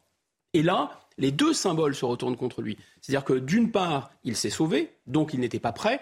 Qui, on pourrait dire, qui vit par la com, meurt par la com. À force de vouloir faire le malin avec la communication, si par ailleurs vous n'êtes pas prêt quand vous communiquez, il y a un problème. Et donc il y a une mise en évidence de l'inefficacité de son administration. Mais en plus, là, l'état de droit se venge. Il va d'abord se venger en Belgique, parce qu'il va y avoir euh, au moins une semaine ou deux semaines avant euh, un arrêté d'expulsion européen. Et une fois qu'il sera ici, on a bien compris que la justice pénale tenant la justice administrative, concrètement, eh bien, puisqu'il s'est soustrait à un ordre d'expulsion, alors le juge pénal peut considérer qu'il est, euh, qu'il doit être jugé, par exemple condamné. Alors une peine de prison, je ne sais pas, je suis pas juriste, mais probablement en tout cas une peine pénale, et avant même d'être expulsé. Donc vous voyez le, caractère d'arroseur arrosé. Donc on veut expulser quelqu'un qui est censé montrer la, la détermination de l'État et de celle de M. Darmanin de se débarrasser des islamistes. Et qu'est-ce qu'on a à l'arrivée? Un islamiste qui revient et qui est protégé par l'État de droit. Euh, Guillaume Bigot, est-ce que Gérald Darmanin a eu raison de s'acharner sur euh, ce dossier de la façon dont il l'a fait, surtout? Je ne sais pas s'il s'est acharné, je pense qu'il a trop communiqué dans ce genre d'affaires. Il vaut mieux crier victoire après. Il vaut mieux agir d'abord et crier victoire après. C'est plutôt ça qu'on peut reprocher à M. Darmanin. En fait, M. Iqsem, il avait raison de s'attaquer à lui parce que ce n'est pas quelqu'un de, encore une fois, d'anodin. C'est mm. vraiment une figure de proue. Il a, il a une, une influence sur la, on va dire, sur l'islamosphère, comme on dit, qui est assez importante. Par ailleurs, on peut aussi se poser la question, c'est peut-être un peu plus, comme on pourrait dire, un peu plus euh, euh, un peu comment de mauvaise, enfin, de mauvaise foi, si vous voulez. Euh, euh, est-ce qu'il y, a quelque chose, est-ce qu'il y a quelque chose chez l'imam Iqiyoussen qui intéresse particulièrement M. Darmanin? Des mauvaises langues prétendent qu'en 2014, enfin les mauvaises langues, c'est nos confrères de Mediapart, prétendent qu'en 2014, euh, M. Iqiyoussen aurait participé à un dîner en faveur de l'UMP pour que M. Darmanin, enfin pour soutenir la conquête de la mairie de Tourcoing par M. Darmanin, et qu'à ce moment-là, M. Iqsem était, euh, disons, à, participer, à mobiliser l'électorat musulman pour que M. Darmanin arrive à la mairie de Tourcoing. Est-ce qu'il y aurait un lien entre les deux? Il faudrait vraiment avoir mauvais esprit, ce que je n'ai pas. Alors, euh, est-ce que euh, le, le, Maroc va accepter de l'accueillir? Parce que la question se pose également, la question diplomatique. Il y a un travail clairement diplomatique à faire sur ce dossier qu'on pensait finalement gagner euh, c'est pas le cas c'est-à-dire que les relations entre États sont complexes. Il y, a, euh, il y a, on peut, les États ont tendance à prendre un sujet et à l'utiliser comme un levier de négociation dans d'autres problèmes. Et on sait qu'entre le Maroc et l'Algérie, plus que de l'eau dans le gaz, si j'ose dire, euh, parce qu'il y a la question du Sahara oriental, il y a d'autres choses que le Maroc va sans doute chercher à obtenir de la France, qui s'est rapprochée récemment de l'Algérie, des contreparties. Peut-être aussi que, à cette occasion, pour, parce qu'on voit bien que ça devient un symbole politique, donc ça met dans la difficulté le gouvernement et le ministre de l'Intérieur, le Maroc pourrait en profiter pour demander, je ne sais pas, par exemple, des visas supplémentaires. C'est que les visas avaient été euh, réduits ou gelés euh, pour les ressortissants des, pays euh, du Maghreb. Je crois que c'est la la limite a été levée pour la, pour la Tunisie. Peut-être que le Maroc va en profiter pour demander plus de visas. Donc vous voyez, à l'arrivée, on va se retrouver avec quoi? On va se retrouver avec, pour faire plaisir à M. Darmanin, pour pouvoir lui permettre de mettre en œuvre sa stratégie de communication, on risque d'avoir euh, plus euh, de, flux migratoires et peut-être que le Maroc, souvent, refuse aussi de reprendre, c'est un autre d'autres sujets, euh, des gens qui sont très problématiques, qui sont un peu des enfants des rues, des délinquants du Maroc, hein, et on leur donne pas le laisser-passer consulaire. Donc comment ça va se payer cette affaire symbolique, on ne sait pas.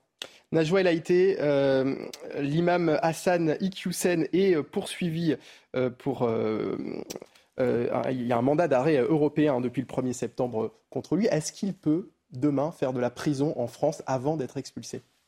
Bah, c'est tout à fait euh, possible, puisqu'on est passé d'une décision administrative à une décision judiciaire. Exactement, à une décision judiciaire. Donc c'est tout à fait euh, envisageable euh, que Monsieur l'imam Iqouissem passe un moment en prison, d'autant que vous le rappeliez, eh bien pour l'instant, le Maroc a suspendu son laissez-passer euh, pour bah, qu'il quitte d'une part enfin, quand il reviendra en France, eh bien, la France pour aller au Maroc. Donc, donc là, autant dire que c'est un feuilleton qui a commencé l'été et qui risque de continuer cet hiver. Notamment pour des raisons aussi juridiques. ça a été aussi rappelé. Pour quelles raisons, selon vous, le, Maroc a changé de, de, décision, finalement, a changé d'avis sur ce dossier? Alors il y a plusieurs considérations. Euh, tout d'abord, euh, euh, je pense, c'est mon humble avis, hein, c'est qu'il y a aussi cette question des visas où la France a décidé de, restreindre un certain nombre de, visas, d'ailleurs, sans faire la part des choses au niveau des profils des personnes qui demandent un visa. C'est-à-dire des, Marocains qui souhaiteraient se rendre en France pour aller visiter leur famille eh bien, bah, c'est de plus en plus compliqué. Même d'un point de vue professionnel, hein. j'en ai eu écho, étant moi-même franco-marocaine. Donc il y a cette question, en effet, de la restriction des visas qui ne concerne pas que le Maroc, hein, mmh. qui concerne aussi d'autres pays du Maghreb. Donc il y a cette considération-là, mais aussi il y a une considération qui est d'ordre plus plus interne.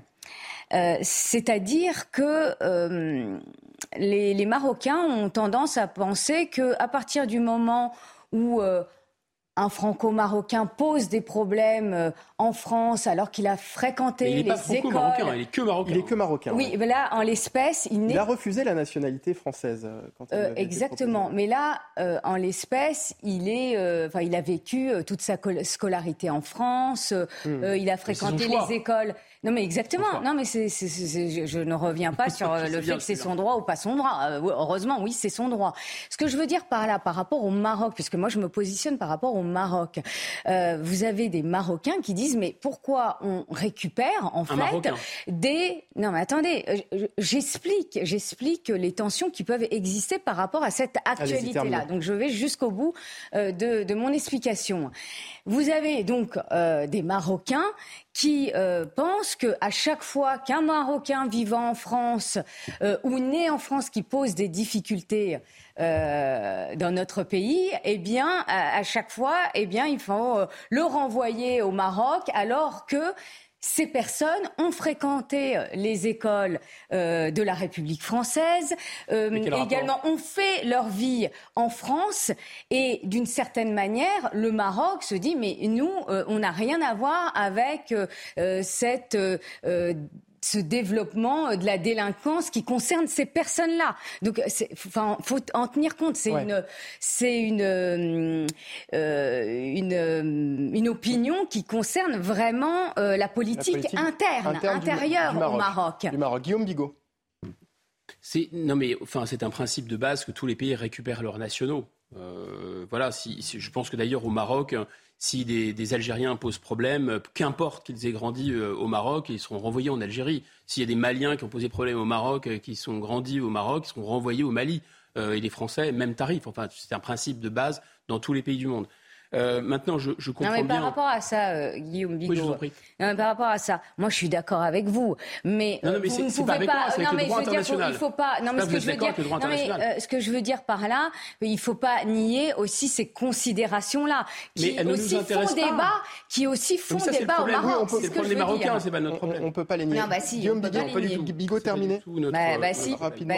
Enfin, ça explique pourquoi. C'est-à-dire que le royaume prend en considération aussi cela. Ce que vous dites, c'est que ça explique pourquoi il y a des réticences. Voilà. Ah, d'accord, c'est autre chose. Bien Guillaume, sûr. Guillaume Bigot, est-ce qu'on peut s'attendre à de nouveaux rebondissements dans ce feuilleton encore? De toute façon, on, on peut s'attendre à ce que le problème ne soit pas réglé euh, d'une certaine façon au fond tant qu'on n'a pas rétabli quelque chose qui était vraiment sain, c'est-à-dire que dans tous les États du monde, il y a, enfin pas dans tous les États du monde, non, dans les États démocratiques qui bénéficient de l'État de droit, et c'est heureux, il y a une protection contre l'arbitraire judiciaire, les juges ne font pas ce qu'ils veulent, etc. Mais comme dans toute règle bien construite, mmh. il y a des exceptions. Cette exception, c'est l'urgence absolue, c'est quand un individu pose un problème d'ordre public très grave, et jusqu'à présent, jusqu'à il y a 10-15 ans, on pouvait mettre en œuvre une expulsion au nom, si vous voulez, de la raison d'État, on pourrait dire ça comme ça, ça ne posait pas problème et les juridictions, c'est pas qu'elles se couchaient, c'est qu'elles comprenaient qu'à toute règle, il y a une exception. Maintenant, on ne peut plus faire ça, c'est, disons, une vision extrêmement fanatique de, de, l'État de droit, c'est vraiment le droit contre l'État, qui paralyse l'État, même qui paralyse la démocratie d'ailleurs. Ce sont les lois contre les voix, on pourrait dire. Et par ailleurs, il faudrait régler le problème au fond, c'est-à-dire que ça relève, à mon avis, de la pénalisation d'une certaine idéologie. On ne peut pas propager une idéologie nazie en France, on ne peut pas propager mmh. une idéologie antisémite et raciste. On attend qu'un gouvernement, disons, ait le courage politique de pénaliser l'islamisme radical. Alors, vous évoquiez, Guillaume Bigot, tout à l'heure, euh, la communication du ministre de l'Intérieur. Il a réagi auprès de l'AFP. Euh, euh, il y a quelques heures. Désormais, il s'agit d'une coopération judiciaire entre la justice belge et la justice française. À la fin de cette procédure judiciaire, il y aura une procédure administrative. Monsieur Iqiyoussen sera mis en centre de rétention administrative et sera expulsé vers son pays d'origine. Est-ce que là encore, il n'a pas été un peu vite en besogne? Si bien sûr, c'est ce que je vous disais, c'est-à-dire qu'il voulait, il voulait à la fois faire la démonstration qu'il était, qu'il avait la détermination d'agir contre l'islam radical, en tout cas l'un de ses symboles, et qu'il ne, son, sa main ne tremblait pas, et de l'autre côté, que en effet, euh, les mesures administratives étaient assez efficaces. Mais on voit que c'est pas le cas du tout. C'est-à-dire qu'il y a vraiment la démonstration inverse qui est apportée de ce qu'il voulait faire, et je pense que toute l'islamosphère est en train de rire, en fait, de rire de M. Darmanin. Bon, ok, euh, mais de rire de, de la France et de rire de la détermination de notre République à lutter contre cette idéologie mortifère et de haine. 8h26 sur CNews et Europe 1. Dans l'actualité également, l'adjoint au maire des Mureaux, Boris Venon, vient d'annoncer sa démission. L'élu de 38 ans, avoue ne plus se reconnaître dans cette ville qu'il a tant aimée. Il raconte aussi avoir été régulièrement victime d'insultes et de menaces de mort, en particulier ces deux dernières années. Écoutez son témoignage, il a pris la parole cette semaine à la fin du conseil municipal. Depuis deux ans, en me référant à mon expérience personnelle, j'ai subi 11 agressions où moi-même ou ma famille nous sommes sentis menacés jusque dans notre intégrité physique, là où pendant 12 ans, je n'ai jamais connu d'épisode de cette nature. Ces derniers épisodes, je ne vous le cache pas, ont été violents et ont profondément remis en cause le lien que j'avais avec la commune et avec ses habitants. Je me suis vu reprocher d'être qui je suis. Ces épisodes, et encore plus le dernier en date, ont été marqués par de la violence verbale, des menaces physiques allant jusqu'à la menace de mort et aux insultes homophobes et racistes. Le blanc quitte ma ville, on est chez nous ici. C'est ce que je me suis entendu dire avant qu'on ne me poursuive jusque devant mon domicile pour me menacer de mort ensuite. Oui, les citoyens d'origine européenne peuvent faire l'objet de racisme. Témoignage très fort et, courageux hein, qui met en lumière euh, une réalité. D'abord, votre réaction, Guillaume Bigot. Il y a euh, cette fois-ci quelque chose qui ne peut plus, plus être nié. Euh, pendant très longtemps, il y a eu une, disons, un soupçon que le, phénomène de lutte contre le racisme était un peu, disons, il y avait une sorte d'émulsion idéologique autour de, ce, de ce, phénomène parce que le racisme, évidemment, existait toujours en France, mais il était devenu vraiment très, très résiduel. Et il y avait une mobilisation comme un seul homme depuis les années 80-90 pour faire reculer le racisme au moment même où, fort heureusement, euh, il était devenu euh, crépusculaire, ce racisme. Il y a d'ailleurs un livre remarquable d'un sociologue qui s'appelle Paul Lyonnais, qui s'appelle Voyage au, centre du malaise français. Et il expliquait très bien qu'en fait, le, slogan SOS racisme, c'était tout à fait comparable à SOS baleine. C'est parce que le racisme était en voie de disparition en France qu'il fallait d'une certaine façon, pour une certaine gauche, mais, certaine, mais pour la classe dirigeante française, utiliser le racisme comme une feuille, une feuille de vigne ou un cache-misère politique ou idéologique. Et donc, il fallait absolument tout faire pour le faire revenir. Mon Dieu, qu'allons-nous faire alors que notre raison d'être politique, c'est de lutter contre le racisme, si le racisme a disparu? Et il y a par contre un racisme qui est malheureusement s'est diffusé, alors en dehors de l'antisémitisme des banlieues très très virulent, à, travers l'islamisme, il y a eu un autre phénomène, c'est la montée à bas bruit d'une espèce de racisme anti-blanc. C'était tellement stupéfiant que beaucoup de gens n'ont pas voulu le voir, disant non mais c'était exagéré, moi j'ai grandi dans des dans des, dans des quartiers difficiles quand j'étais gamin, il y avait quand même beaucoup plus de mixité. Et donc, pendant très longtemps, j'ai pas cru à ce racisme anti-blanc. Et puis, les, illustrations, les explications et les manifestations de ce racisme anti-blanc se sont multipliées. Le déni s'est tout de même installé. Là, je crois que c'est plus possible de dire que cet homme, qui est membre du Parti socialiste, donc qui est de gauche, qui reste membre du Parti socialiste. D'ailleurs, je ce que le Parti socialiste a à en dire. À mon avis, le silence du Parti socialiste est absolument assourdissant. Dit quoi? Il dit je quitte mes fonctions d'élu parce que je suis un blanc et donc pas bienvenu dans ma ville, mmh. et deux, en plus, je suis homosexuel et donc je suis victime d'une homophobie, d'une homophobie maladive. Et on dit euh, l'Européen, le blanc, euh, l'homosexuel, dégage, tu n'es plus le bienvenu ici. C'est un élu de la République, un homme de gauche qui le dit. Donc là, cette fois-ci, ce qui supposément n'existe pas ou ne peut pas exister, et là, je vous renvoie euh, aux réflexions de notre ministre d'éducation nationale, Papendiaï, qui a expliqué avec bien d'autres que le racisme anti-blanc par construction ne pouvait pas exister. Là, on en a une preuve absolue. Les mots sont très forts. Hein. Le blanc quitte ma ville, on est chez nous ici. Ça veut dire qu'au Muro, la loi n'est plus dictée par les pouvoirs publics, finalement, Guillaume Bigot?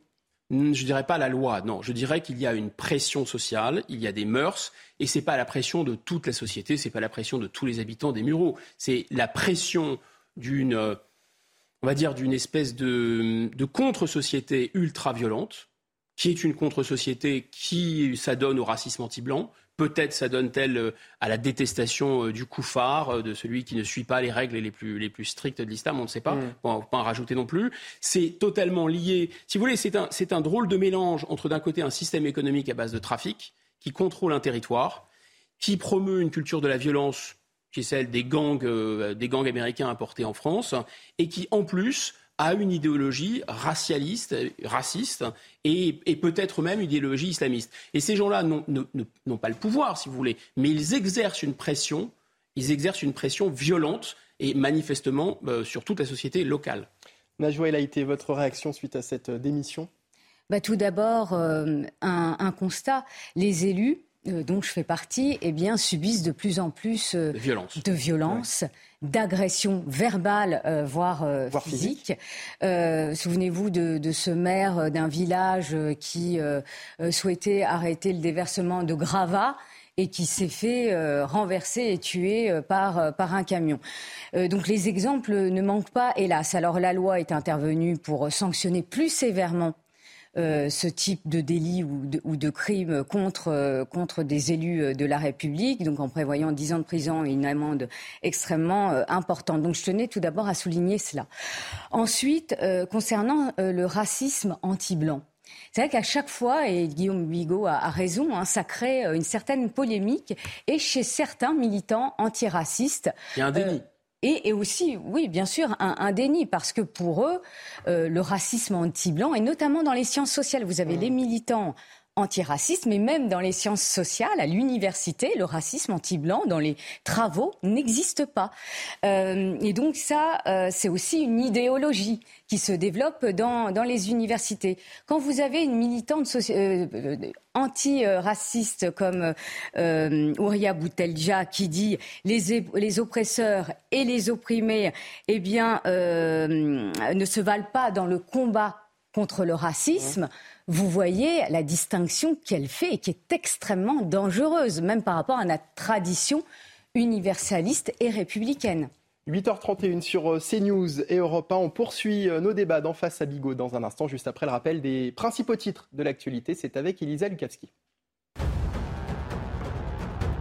La victoire sera à nous. Déclaration de Vladimir Poutine hier après avoir officialisé l'annexion de quatre territoires ukrainiens lors d'une allocution sur la place rouge. Une officialisation qui a suscité un concert de condamnation internationale. Kiev a de son côté promis de continuer à libérer ses terres. La déclaration du président russe a eu lieu quelques heures après une frappe de missile qui a fait au moins 30 morts parmi des civils dans une zone sous contrôle ukrainien près de Zaporizhia. La tempête Yann a touché la Caroline du Sud hier. Les forts vents et pluies se sont abattus sur cet état du sud-est des États-Unis. L'ouragan, rétrogradé en tempête post-tropicale, a aussi touché la Caroline du Nord, provoquant des inondations. Yann devrait s'affaiblir en fin de journée. L'ouragan euh, qui a dévasté la Floride ces deux derniers jours, faisant 23 victimes, selon un dernier bilan. Et puis si vous êtes amateur d'art et de création contemporaine et que vous êtes à Paris ce soir, eh bien rendez-vous dès 20h pour la 21e édition de la Nuit Blanche. Toute la nuit, des installations sonores, visuelles, des performances, des sculptures et des expositions seront proposées dans la capitale. Vous pourrez par exemple voir une performance sur une balançoire au-dessus de la piscine Molitor, vous rendre un spectacle burlesque au théâtre du Châtelet ou encore euh, traquer des fantômes dans la maison de Victor Hugo. Très sympa ça. Merci beaucoup Elisa Lukavski. On vous retrouve euh, tout à l'heure pour un Nouveau point sur l'actualité. Il est 8h33 sur CNews et Europa. On est toujours en direct et dans l'actualité également la question de l'insécurité à Nantes. Toujours euh, dans l'actualité effectivement de ce samedi après une semaine compliquée. Euh, la mairie de la ville, la maire de la ville, Johanna Roland, reprend la main. Elle doit rencontrer le ministre de l'Intérieur mardi. Elle a annoncé lors d'une conférence de presse qu'elle avait euh, des demandes de moyens très précises à lui faire. Le reportage est signé Mickaël Chailloux. La maire de Nantes rencontre le ministre de l'Intérieur mardi et veut le faire savoir. Après une semaine où la ville a été secouée par une série de faits divers, Johanna Roland est à l'offensive. Les Nantais ils veulent pouvoir euh, se promener tranquillement dans la rue, ils veulent pouvoir euh, rentrer sereinement de leur travail. Nous avons besoin de plus de moyens, de police et de justice, pas simplement pour deux jours, mais dans la durée. Clin d'œil à la CRS 8, spécialiste des quartiers difficiles, déployée en urgence cette semaine sur une demande de Gérald Darmanin. La maire socialiste veut une compagnie en permanence à Nantes et une présence policière en continu en centre-ville, notamment de 22h à 6h du matin. Une demande formulée devant les associations de commerçants nantais. On a pu remarquer cette semaine, évidemment, avec euh, euh, toute cette médiatisation de l'insécurité sur Nantes, qu'il y a une baisse de fréquentation que j'espère le plus temporaire possible. Euh, et j'espère avoir des bonnes nouvelles mardi au retour du ministère de Madame Roland pour que nous ayons des moyens policiers supplémentaires pour qu'il n'y ait plus d'heures blanches. La ville prendra sa part en termes de sécurité. Pas d'annonce de la part de Johanna Roland, mais un rappel, des recrutements de policiers municipaux sont en cours et fin 2023, il y aura au total 200 caméras de surveillance installées à Nantes. Guillaume Bigot, la maire de Nantes, attend du ministre de l'Intérieur euh, des moyens supplémentaires. Mais est-ce euh, finalement la solution du problème? C'est totalement dérisoire d'imaginer qu'on va s'attaquer uniquement aux effets et jamais aux causes, et que comme ça, ça va, ça va fonctionner. Euh, là, les causes de ce, de, ce déferlement de violence à, à, Nantes sont au moins double ou triple. Il y a des causes qui sont dues à la politique de gribouille ou à la politique complètement insensée du ministre de l'Intérieur consistant à essayer de démanteler des points de deal partout en France, et en particulier à Nantes, qui ne peut qu'accroître je dirais, ça ne change rien au trafic de stupéfiants parce que le trafic de stupéfiants, il va se recréer quelques heures ou quelques jours après à quelques dizaines de mètres. Donc ça ne change rien. Donc c'est vider la mer avec une petite cuillère. En revanche, si, ça a un effet. Ça a un effet d'augmenter considérablement les règlements de compte et la violence entre bandes rivales. Ça, c'est sûr. Donc si vous voulez, il y a le, trafic de stupéfiants, c'est un problème en tant que tel mais il y a la violence que génère le trafic de stupéfiants. Et la politique du ministre de l'Intérieur, elle ne fait qu'accroître la violence que génère le trafic de stupéfiants sans régler le problème du trafic de stupéfiants. D'autant plus qu'ils font exactement le contraire de ce qu'il faut faire. C'est-à-dire des gens qui n'ont pas peur de se prendre un coup de fusil, ils vont les menacer de quoi? D'un stage de citoyenneté ou de trois ou quatre. Enfin, je caricature à peine. Mais il y a un tel laxisme systémique dans la magistrature que finalement, on va pas, ils vont très peu écoper de peine de prison ferme.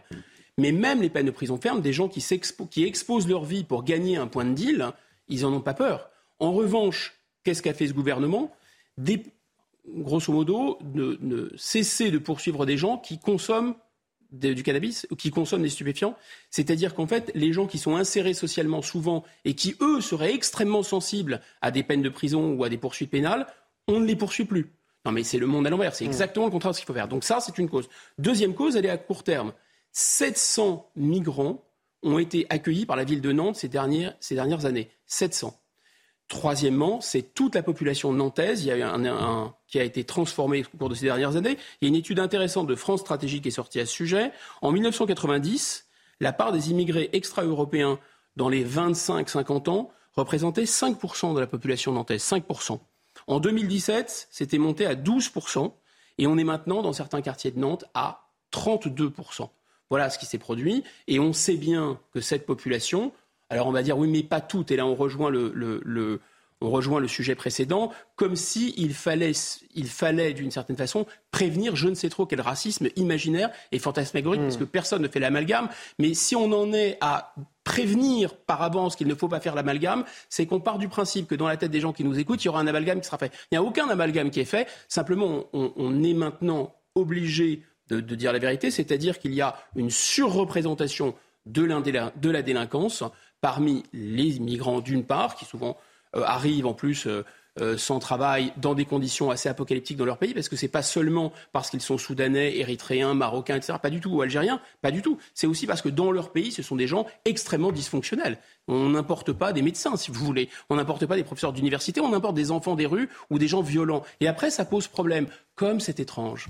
Guillaume Bigot, pourquoi est-ce qu'on a l'impression que la mairie de Nantes découvre ces problèmes aujourd'hui alors qu'on nous dit qu'ils sont là depuis euh, une dizaine d'années? Et parce que toute la classe dirigeante fait semblant de, découvrir ces problèmes. Et on vous répond oui, mais alors on va mettre plus de policiers, on va déplacer, euh, euh, on va créer des unités spécialisées.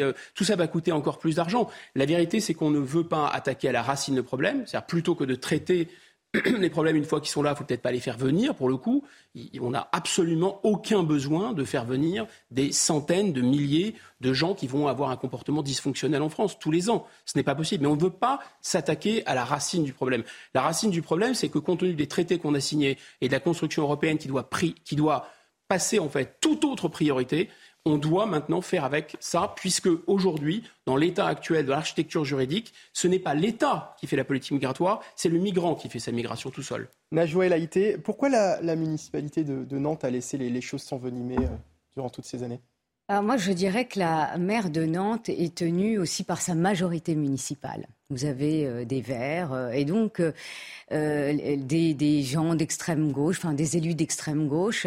Et d'une certaine manière, elle est pieds et mains liés idéologiquement parlant par cette majorité-là qui estime que la police municipale, par exemple, n'a pas à être armée, que la police municipale doit strictement rester dans ses missions. Et pourquoi je, je dis ça? Parce que euh, contrairement euh, à ce qu'elle a dit, et je rejoins là mon confrère euh, Monsieur Thibault de Montbrial qui dit qu'à un moment, il faut aussi qu'elle prenne ses responsabilités en tant que maire. Elle doit aussi assurer, en tant que maire, la sécurité publique, la tranquillité publique. Vous savez, il y a des mairies, et j'en fais partie, où la sécurité est une, est une priorité. Et donc, vous avez des mairies comme celle dans laquelle je suis élue, où il y a une vraie intervention du maire bah, pour armer la police municipale, leur donner euh, euh, des moyens et pas faire la distinction, par exemple. Vous avez raison, vous avez complètement raison, mais c'est pas c'est pas la mairie qui fait la politique. Non, mais attends, euh, j'y viens, j'y viens. Je, je disais qu'elle est tenue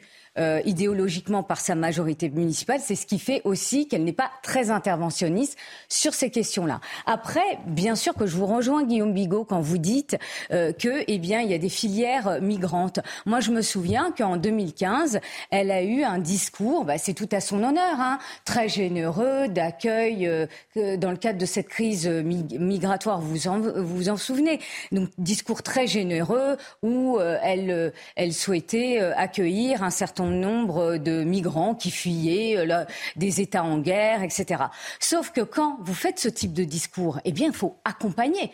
Eh bien, ces migrants sont venus gonfler gonfler des bidonvilles entre guillemets qui existent, euh, qui existent euh, dans la ville et notamment en centre-ville. Mmh. Et donc avec les vols, les agressions euh, sexuelles euh, qui, qui s'accompagnent. Donc moi, je veux bien, et, et, elle a raison, bien sûr que la sécurité, euh, c'est une, une mission régalienne de l'État. Mais attention à se laver les mains et dire, moi, en tous les cas, je suis maire, la sécurité, ça relève pas du, de la mairie. c'est un peu trop facile, je dirais. 8h42 sur euh, CNews et euh, Europe 1. Alors Gérald Darmanin attendu à Nantes mardi. En attendant, il est en Guyane. Il a participé hier avec Éric Dupont-Moretti et Gabriel Attal aux conclusions des assises de la sécurité convoquées par la collectivité territoriale de Guyane. L'objectif est de trouver des réponses à la violence qui perdure dans le département. Le ministre de l'Intérieur qui a promis un envoi massif de renforts de policiers et de douaniers. On l'écoute. Nous avons décidé de renvoi ici, en Guyane, de 25 euh, officiers de police judiciaire, dont 18 gendarmes qui viendront dès la semaine prochaine.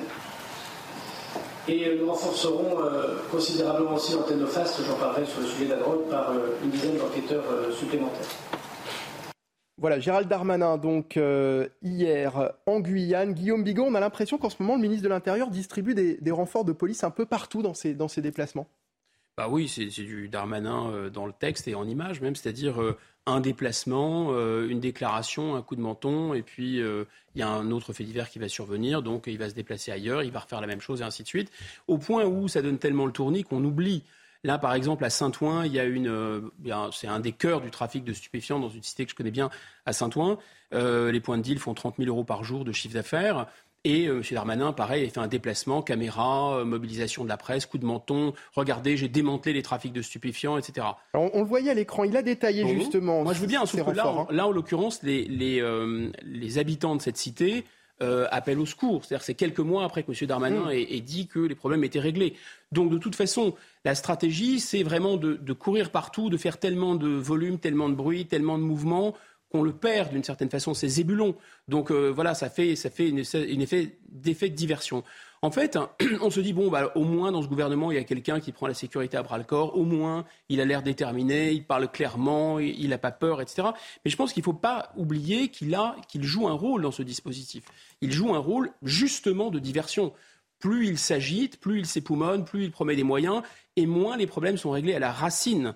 C'est-à-dire qu'il n'y a aucune intention d'avoir des peines pénales plus lourdes. Il n'y a aucune intention et aucune place de prison supplémentaire qui a été construite depuis 2017 et on les attend toujours. Et il n'y a pas d'intention non plus de dénoncer des traités, de sortir des traités et de rétablir des frontières. Ça, ça n'existe pas. Donc M. Darmanin pourra, à mon avis, euh, il, va, il va avoir beaucoup, beaucoup de boulot devant lui, devant, devant lui dans, ces, dans ces mois et, ces années à venir. Pour, pour terminer, je pense que ce qui est fondamental à comprendre, et là on le voit en Guyane, mais c'est partout pareil sur le territoire, même si en Guyane et euh, en, Martinique, euh, dans la Caraïbe, il y a une violence qui est encore plus, encore plus forte. c'est vraiment la mm. violence type de celle qu'on voit euh, en Amérique du Nord. Hein. Des, gangs sont beaucoup plus durs, beaucoup plus armés, etc. Pour des raisons locales. Mais grosso modo, il faut bien que, les gens comprennent que Grosso modo, la, la, société ne tient que parce qu'il y a aussi une sorte de peur du gendarme et du policier. C'est totalement matériellement impossible de mettre des gendarmes et des policiers partout. Donc, grosso modo, si la peur du gendarme et du policier ne fonctionne plus, eh bien de toute façon, cette violence va se propager partout. Et elle ne fonctionne plus parce qu'encore une fois, les magistrats ne punissent pas, parce que les lois ne sont pas assez punitives, et parce qu'il n'y a pas de place de prison, et qu'on fait venir par centaines de milliers chaque année des gens qui potentiellement seront, j'ai dit un potentiellement, seront de nouveaux délinquants. Alors pas de place de prison supplémentaire, vous nous le disiez, mais 25 postes d'officiers de police judiciaire avec des arrivées dès la semaine prochaine. Les effectifs de l'office anti-stupéfiants seront portés à 20 agents, soit 7 supplémentaires. Une antenne du RAID sera installée dans les prochains mois à Cayenne, composée de 13 policiers. Enfin, un septième escadron de gendarmerie mobile, soit 70 gendarmes supplémentaires, sera également pérennisé. Ce sont des, moyens considérables quand même. Oui, c'est du vélo d'appartement, c'est du bougisme. Parce que finalement, à, chaque fois que vous faites ça, le, problème enfle de manière encore plus importante. Donc si le problème augmente de 100 et que vous, vous augmentez la réponse euh, de 10, vous donnez l'impression de passer de 0 à 10, vous faites quelque chose, mais en attendant, il y a eu une augmentation d'un facteur 100 euh, de l'autre côté. Vous voyez? Donc hmm. grosso modo, si vous n'agissez pas sur les causes, on répète, s'il y a toujours un sentiment d'impunité, c'est à rien de renforcer les forces hmm. de l'ordre pour qu'elles défèrent des gens devant des tribunaux qui ne vont pas les sanctionner. Et ils ne vont pas les sanctionner. Pourquoi? D'abord parce qu'ils ne sont pas d'accord pour les sanctionner. Ils sont assez, à mon avis, ils ont une idéologie très 68 arde, beaucoup, pas tous, beaucoup. Deuxièmement, parce que les lois ne sont pas assez répressives, les peines de prison ne sont pas assez fortes. Et troisièmement, parce qu'en plus, il n'y a pas de, place de prison. On le répète. Et comme par ailleurs, vous faites venir, je répète, tous les ans des centaines de milliers de personnes en plus qui sont vraiment, d'une certaine façon, de la chair à canon pour ces. Euh, euh, ou de la chair à, deal ou à, trafic hein, euh, pour ces réseaux euh, de délinquants, vous ne réglez pas le problème. C'est le tonneau des Danaïdes, si vous voulez. D'ailleurs, on va aller chercher où ces renforts? Est-ce qu'on déshabille Pierre pour habiller Paul? C'est un peu ça Ça a été le cas avec la police, clairement avec, avec la police judiciaire, avec cette, cette unité absolument d'élite hein, de la police judiciaire qui a été affectée à des tâches hein, euh, qui sont des tâches non pas subalternes. C'est important, tout est important si vous voulez. Mais grosso modo, quand vous avez des cancérologues, des gens qui, sont des très grands spécialistes, qui suivent, disons, des, criminels de haut vol, euh, des, qui sont capables pendant des années et des années d'enquêter avec un savoir-faire, avec une mémoire administrative, avec une technicité pour démanteler euh, des réseaux de très grande criminalité et que ces gens-là, vous les débranchez, vous leur demandez de, traiter des rhumes, parce que le cancérologue, mmh. vous lui demandez de traiter des rhumes. Voilà. c'est ce qu'on fait. Mais il n'y a rien d'assez beau pour la gloriole médiatique de M. Darmanin, j'imagine. Najwa El Haïté, Gérald Darmanin qui vole au secours de la Guyane à coups de renforts policiers, de renforts de, douaniers. Qu'est-ce que vous en pensez? C'est indispensable puisque la Guyane eh bien, euh, est victime d'une violence endémique. C'est indispensable, mais c'est la solution selon vous? Bah, c'est une des, une des solutions, c'est une réponse. Donc les moyens sont absolument nécessaires, tant en matière de justice, puisqu'on annonce la création euh, euh, de, de, postes de juges, mais également la création euh, de, de, postes dans le domaine de la, dans le secteur plutôt de, de, la, de la police judiciaire. Oui, c'est indispensable, mais le problème est tellement complexe, et vous le rappeliez, c'est-à-dire que vous avez en Guyane une violence endémique qui dure très longtemps, depuis plusieurs années. Alors, vous avez des trafics euh, d'armes, des trafics également euh, de drogue et une paupérisation, faut pas et, une paupérisation extrêmement importante euh, de, la, de la population. vous avez un nombre de bénéficiaires du RSA qui, qui explose. Vous avez des jeunes qui subissent de plein fouet le chômage à hauteur de, de 40%. Et vous savez, leur projet économique, c'est quoi? Eh ben, c'est de traficoter, puisqu'il y a des problèmes euh, de mules, ce qu'on appelle les mules. Euh, d'ailleurs, euh, vous avez entre 20 et 30, 30 20 à 30 mules qui tous les jours quitte Cayenne et arrive à Orly, à l'aéroport euh, d'Orly. Et autant vous dire euh, que euh, on ne peut pas laisser ces jeunes se dire, eh bien, mon avenir, mon avenir économique, excusez-moi, mon avenir économique, c'est de traficoter et de devenir mmh. une mule. C'est terrible. C'est-à-dire, donc, il y a un volet sécuritaire auquel il faut répondre, c'est indispensable.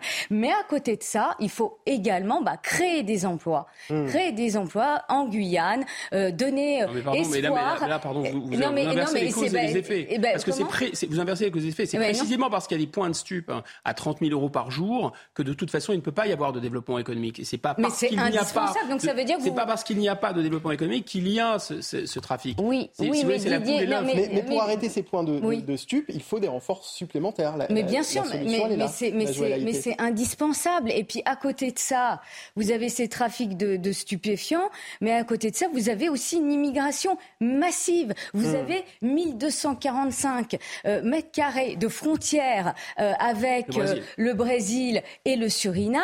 Euh, et là aussi, c'est très complexe à contrôler. Puis au regard des relations que nous avons avec le Brésil, eh bien, qui ne sont pas très fluides, ça complexifie aussi les choses. Donc vous voyez, les réponses doivent être multiples, sécuritaires, mais également économiques. 8h51 sur CNews et Europe 1. Vladimir Poutine a signé et officialisé l'annexion des quatre régions ukrainiennes qui ont eu lieu euh, lors de ces référendums de rattachement à la Russie, une annexion qualifiée d'illégale par les dirigeants des pays de l'Union européenne, où les réactions se sont multipliées ces dernières heures entre fermeté et menace.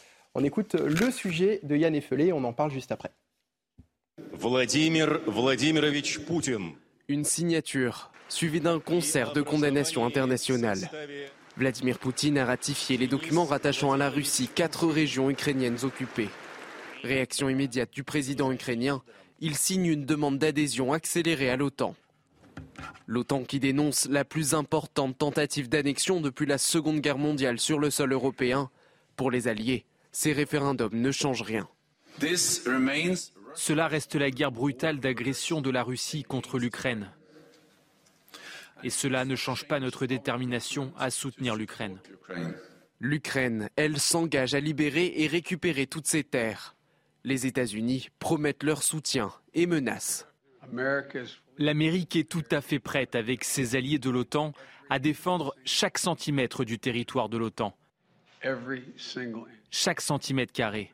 Donc, Monsieur Poutine, ne vous méprenez pas sur ce que je dis, chaque centimètre. Le Conseil de sécurité de l'ONU a tenté une nouvelle fois dans la soirée de condamner l'agression russe, une nouvelle fois sans succès. La Russie a posé son veto, la Chine et trois autres membres se sont abstenus. N'est pas adopté. Alors Guillaume Bigot, hein, on l'a vu, le monde entier condamne cette annexion. Ça ne semble finalement pas vraiment perturber Vladimir Poutine. Le monde entier, pas tout à fait, non, mais, une partie du monde occidental, disons. Et un des propos de M. Poutine, c'est précisément d'expliquer aux Occidentaux que nous sommes que précisément le monde n'est plus l'Occident. Hum. ce que nous, on continue à faire en fait. Euh, mais par ailleurs, et ça, c'était peut-être la partie de, du propos de M. Poutine qui était la plus, la plus convaincante. Le problème, c'est qu'il tombe dans ce qu'il dénonce lui-même, ce qu'il dénonce l'impérialisme occidental. Il dénonce le fait que les États-Unis euh, peuvent euh, sans aucun problème s'essuyer les pieds sur la Charte des Nations Unies et agresser n'importe quel pays souverain parce qu'il y a eu une petite intrigue de couloir euh, le, au Sénat américain et donc ça, ça, débouche sur la mort de 200 000 civils et le bombardement et l'écrasement d'un pays souverain comme l'Irak. Ça, ça pose. Et ça, M. Poutine a raison. Le problème, c'est que la Russie fait la même chose en Ukraine. C'est là où on ne comprend plus très bien. Euh, et peut-être, effectivement, là, vous avez raison, le monde entier ne le suit plus. Ensuite, ce que fait M. Poutine, c'est un piège. C'est-à-dire qu'il tend un piège à ses adversaires occidentaux, aux États-Unis d'abord, en leur disant écoutez, maintenant, ça fait partie intégrante du, territoire de la Fédération de Russie. La doctrine nucléaire russe précise que l'usage d'armes nucléaires est tout à fait légitime pour nous si le territoire souverain de la Fédération de Russie est envahi. Donc à partir du moment où ces territoires deviennent la Fédération de Russie, est-ce qu'il va, oui ou non, mettre à exécution sa menace? Maintenant, il s'est peut-être aussi piégé lui-même, mais il faut faire attention parce que dans tout bluff, à un moment, le bluffeur doit euh, abattre ses cartes. Alors, il est 8h54 sur CNews Europe 1. Je suis désolé, on va devoir, devoir euh, mettre fin à, cette émission. Je vais vous remercier euh, euh, tous les deux. Merci Guillaume Bigot, politologue, d'avoir été avec nous. Najwa Elaïté, avocate, merci à vous. Vous avez un petit, on le voit pas sur Europe 1, mais vous avez un petit pins sur la veste. Euh, Guillaume Bigot l'a mis euh, également. Est-ce que vous pouvez nous dire en 20 secondes ce que c'est? Alors, en, 20 secondes, c'est un soutien à l'Arménie parce que, comme vous le savez, l'Azerbaïdjan mène une offensive, une offensive meurtrière contre l'Arménie. Donc, il s'agit euh, pour nous bah, de, de, nous sensibiliser hmm. à cette tragédie parce qu'il s'agit d'une d'une tragédie où, hélas, l'Union européenne est bien silencieuse. Merci beaucoup, Najwa El Haïté, d'avoir été sur ce plateau. Vous restez avec nous sur CNews, la matinale week-end continue. Et sur Europe 1, c'est l'heure de retrouver Enaïg Monnier et Frédéric Tadei. C'est arrivé cette semaine. Excellent week-end à tous sur CNews et sur Europe 1. Bonjour à tous, un temps assez maussade pour ne pas dire agité pour cet après-midi. Et même ce matin nous avons en effet une perturbation qui dans le courant de la nuit glisse du nord-ouest en direction du sud-est. Donc dans le détail, eh bien, beaucoup de régions auront des nuages et surtout de la pluie allant de l'arc atlantique en remontant vers le nord-est accompagné de vent quand même assez sensible, 70 km h mais par contre à l'arrière on voit déjà le retour certes de timides éclaircies mais aussi de quelques averses. Dans l'après-midi, très peu d'évolution, les pluies auront quand même tendance à se décaler vers le flanc est, elles seront quand même un petit peu plus soutenu, ça aura tendance quand même à se calmer, même si la grisaille restera de mise. Partout ailleurs, eh bien, ça sera déjà un retour un petit peu plus au sec avec beaucoup de soleil en direction de la Méditerranée. Et puis le vent qui va à nouveau se lever entre Corse et continent avec des rafales quand même assez fortes, 90 km heure. On reste prudent. Pour les températures, il fera beaucoup plus frais à l'est, surtout en direction donc des régions centrales. 4 degrés la minimale, que ce soit vers le Puy-en-Velay ou même du côté de Rodez avec 6 degrés. La douceur sera de mise pour l'arc atlantique avec 17 degrés du côté de La Rochelle. Et donc dans l'après-midi, eh bien, on a le thermomètre qui repart légèrement à la hausse pour une semaine assez douce quand même pour euh, l'automne. 20 degrés à Paris, 15 degrés la minimale observée à Besançon, encore en direction du Massif central, et tout de même jusqu'à 26 degrés du côté de Perpignan. C'est News, il est 9h, bonjour à vous, bienvenue si vous venez de nous rejoindre. Votre matinale week-end continue jusqu'à 10h avec à mes côtés toujours Guillaume Bigot, politologue. Rebonjour Guillaume. Rebonjour euh, Frédéric Durand euh, vient de nous rejoindre, euh, directeur de la revue L'Inspiration politique. Bonjour Frédéric. Bonjour. Tout de suite, les titres de votre journal de 9h.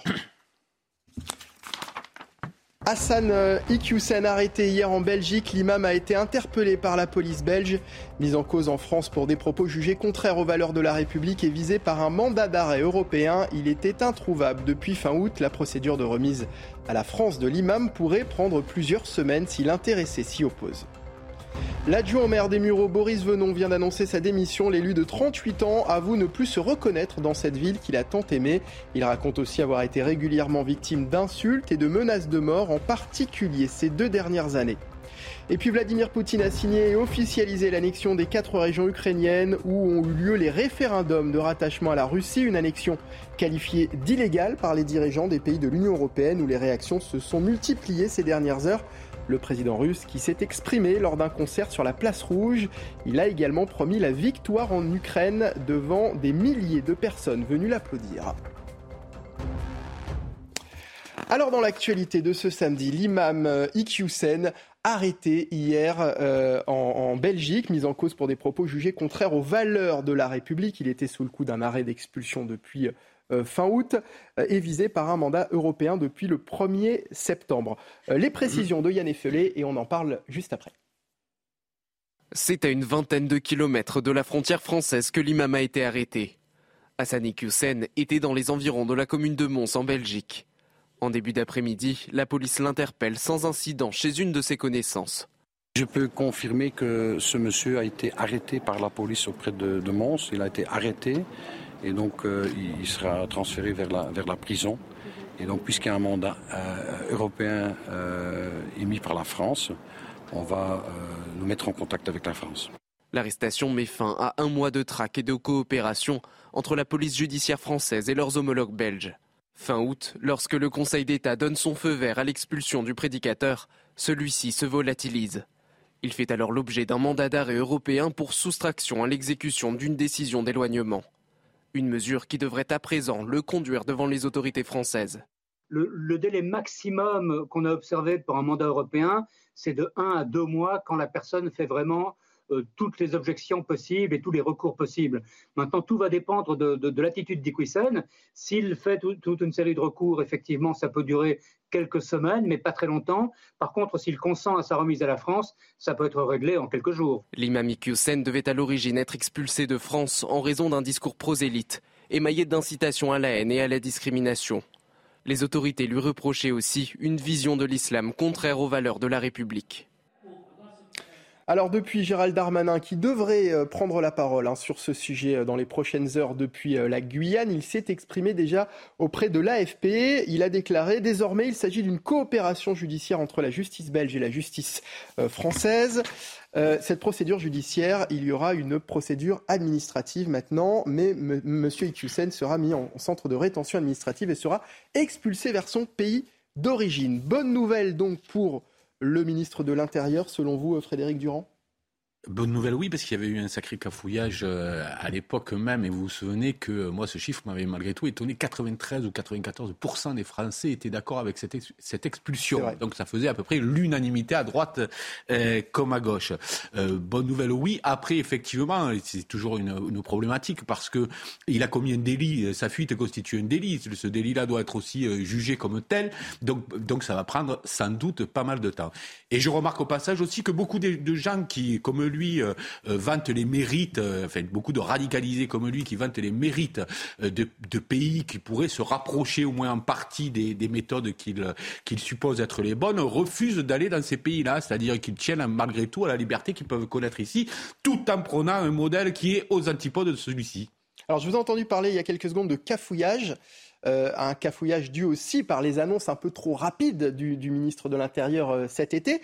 Est-ce que finalement, euh, bah, il ne reproduit pas le, même schéma lorsqu'il annonce que l'imam sera mis en centre de rétention et sera expulsé vers son il pays Il était invité sur, sur le plateau de CNews et il a dit que, par exemple, s'agissant du, comment on appelle ça, ce qui permet le retour dans le pays, qui doit être le... le ah, Laissez passer consulaire laissez-passer consulaire. Euh, c'était une histoire d'heures qui avait une, une, incompréhension entre le Maroc, mais que c'était réglé. Il a dit sur ce plateau il y a un mois. Donc on peut supposer que depuis un mois, déjà ça, ce serait euh, un point qui serait réglé. Ce... Il serait réglé, même si pour le moment on n'a pas bah, l'info. le, Maroc ne s'est pas exprimé sur, voilà, sur, le sujet. Tout à fait. Après, on sait bien que le métier de ministre de, de l'Intérieur, c'est aussi un métier de communication. Et effectivement, euh, Darmanin se, comment dire, se voit cette tâche avec beaucoup de, beaucoup de précipitation parfois.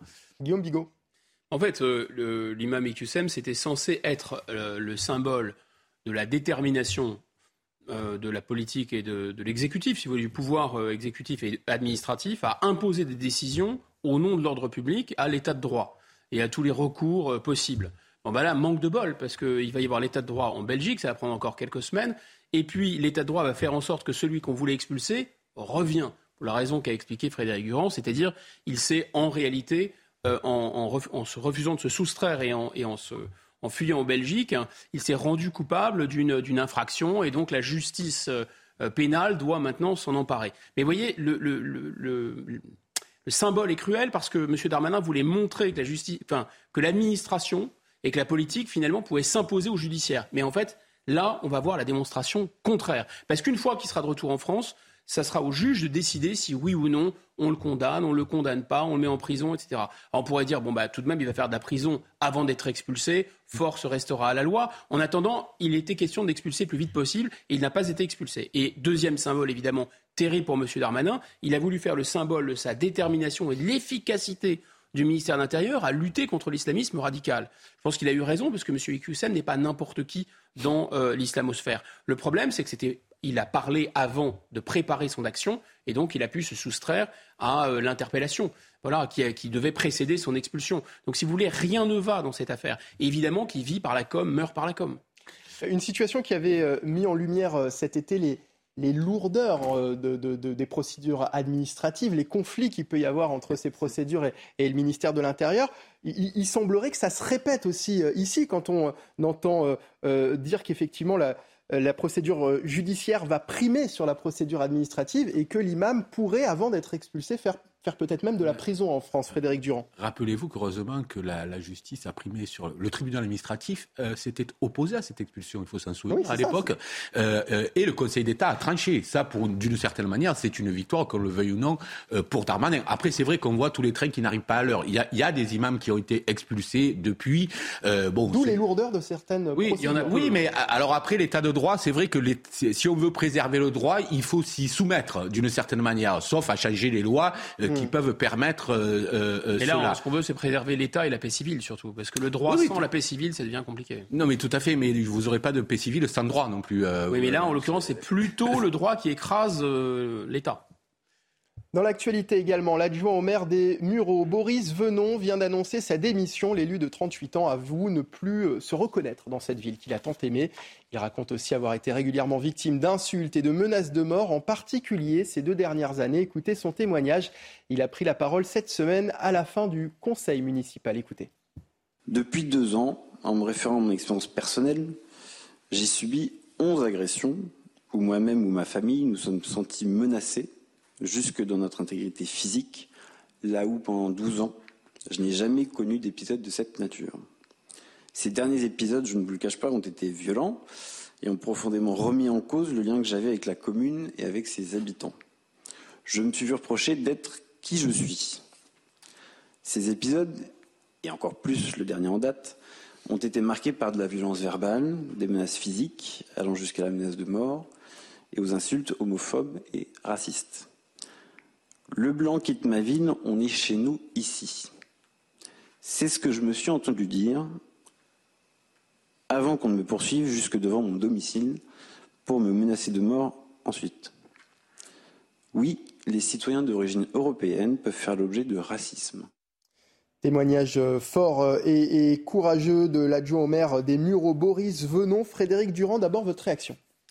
Oh, ma réaction, c'est d'être évidemment choqué, puis de, ça montre que cela existe aussi parce que ce monsieur-là, il vient pas de l'extrême droite. C'est, euh, je crois qu'il était au PS. il est au PS, toujours PS. Toujours au PS. Voilà, c'est quelqu'un. Donc, on voit bien que dans certaines villes, euh, ces choses-là existent. Alors, vous avez d'un côté, si vous voulez, ceux qui instrumentalisent tout ça, euh, etc., et de l'autre côté, ceux qui ne veulent pas voir que ça existe. Moi, je crois qu'il y a un juste milieu à tenir. Comment se fait-il qu'un élu de la République soit obligé non seulement de démissionner de, de son mandat, ce qui est son cas, mais de quitter la ville? Euh, une ville dans laquelle je crois qu'il était depuis 14 ans, euh, si, j'ai bien lu.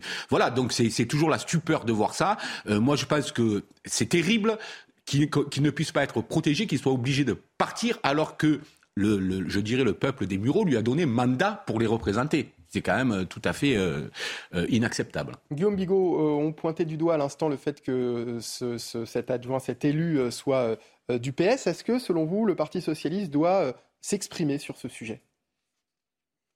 Ce qui est étonnant, pardon, c'est qu'il ne se soit pas déjà exprimé sur ce sujet.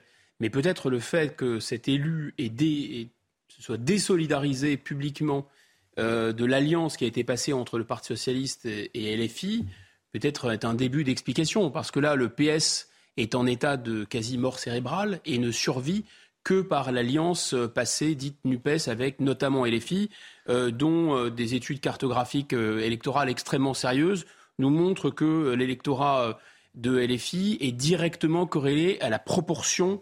Euh, vous avez un article très intéressant dans Causeur là-dessus, carte à l'appui, la proportion d'électeurs d'origine mmh. musulmane.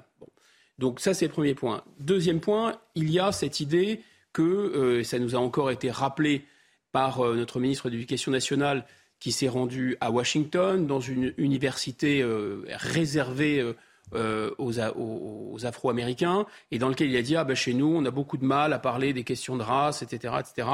Euh, c'est-à-dire que chez nous on a beaucoup de mal à pratiquer le racisme anti-blanc en fait en réalité ce qu'il a dit et il avait par ailleurs dans ses textes euh, affirmé haut et fort le ministre de l'Éducation nationale qu'il considérait que le racisme anti-blanc était une impasse logique, était absolument impossible dans les termes.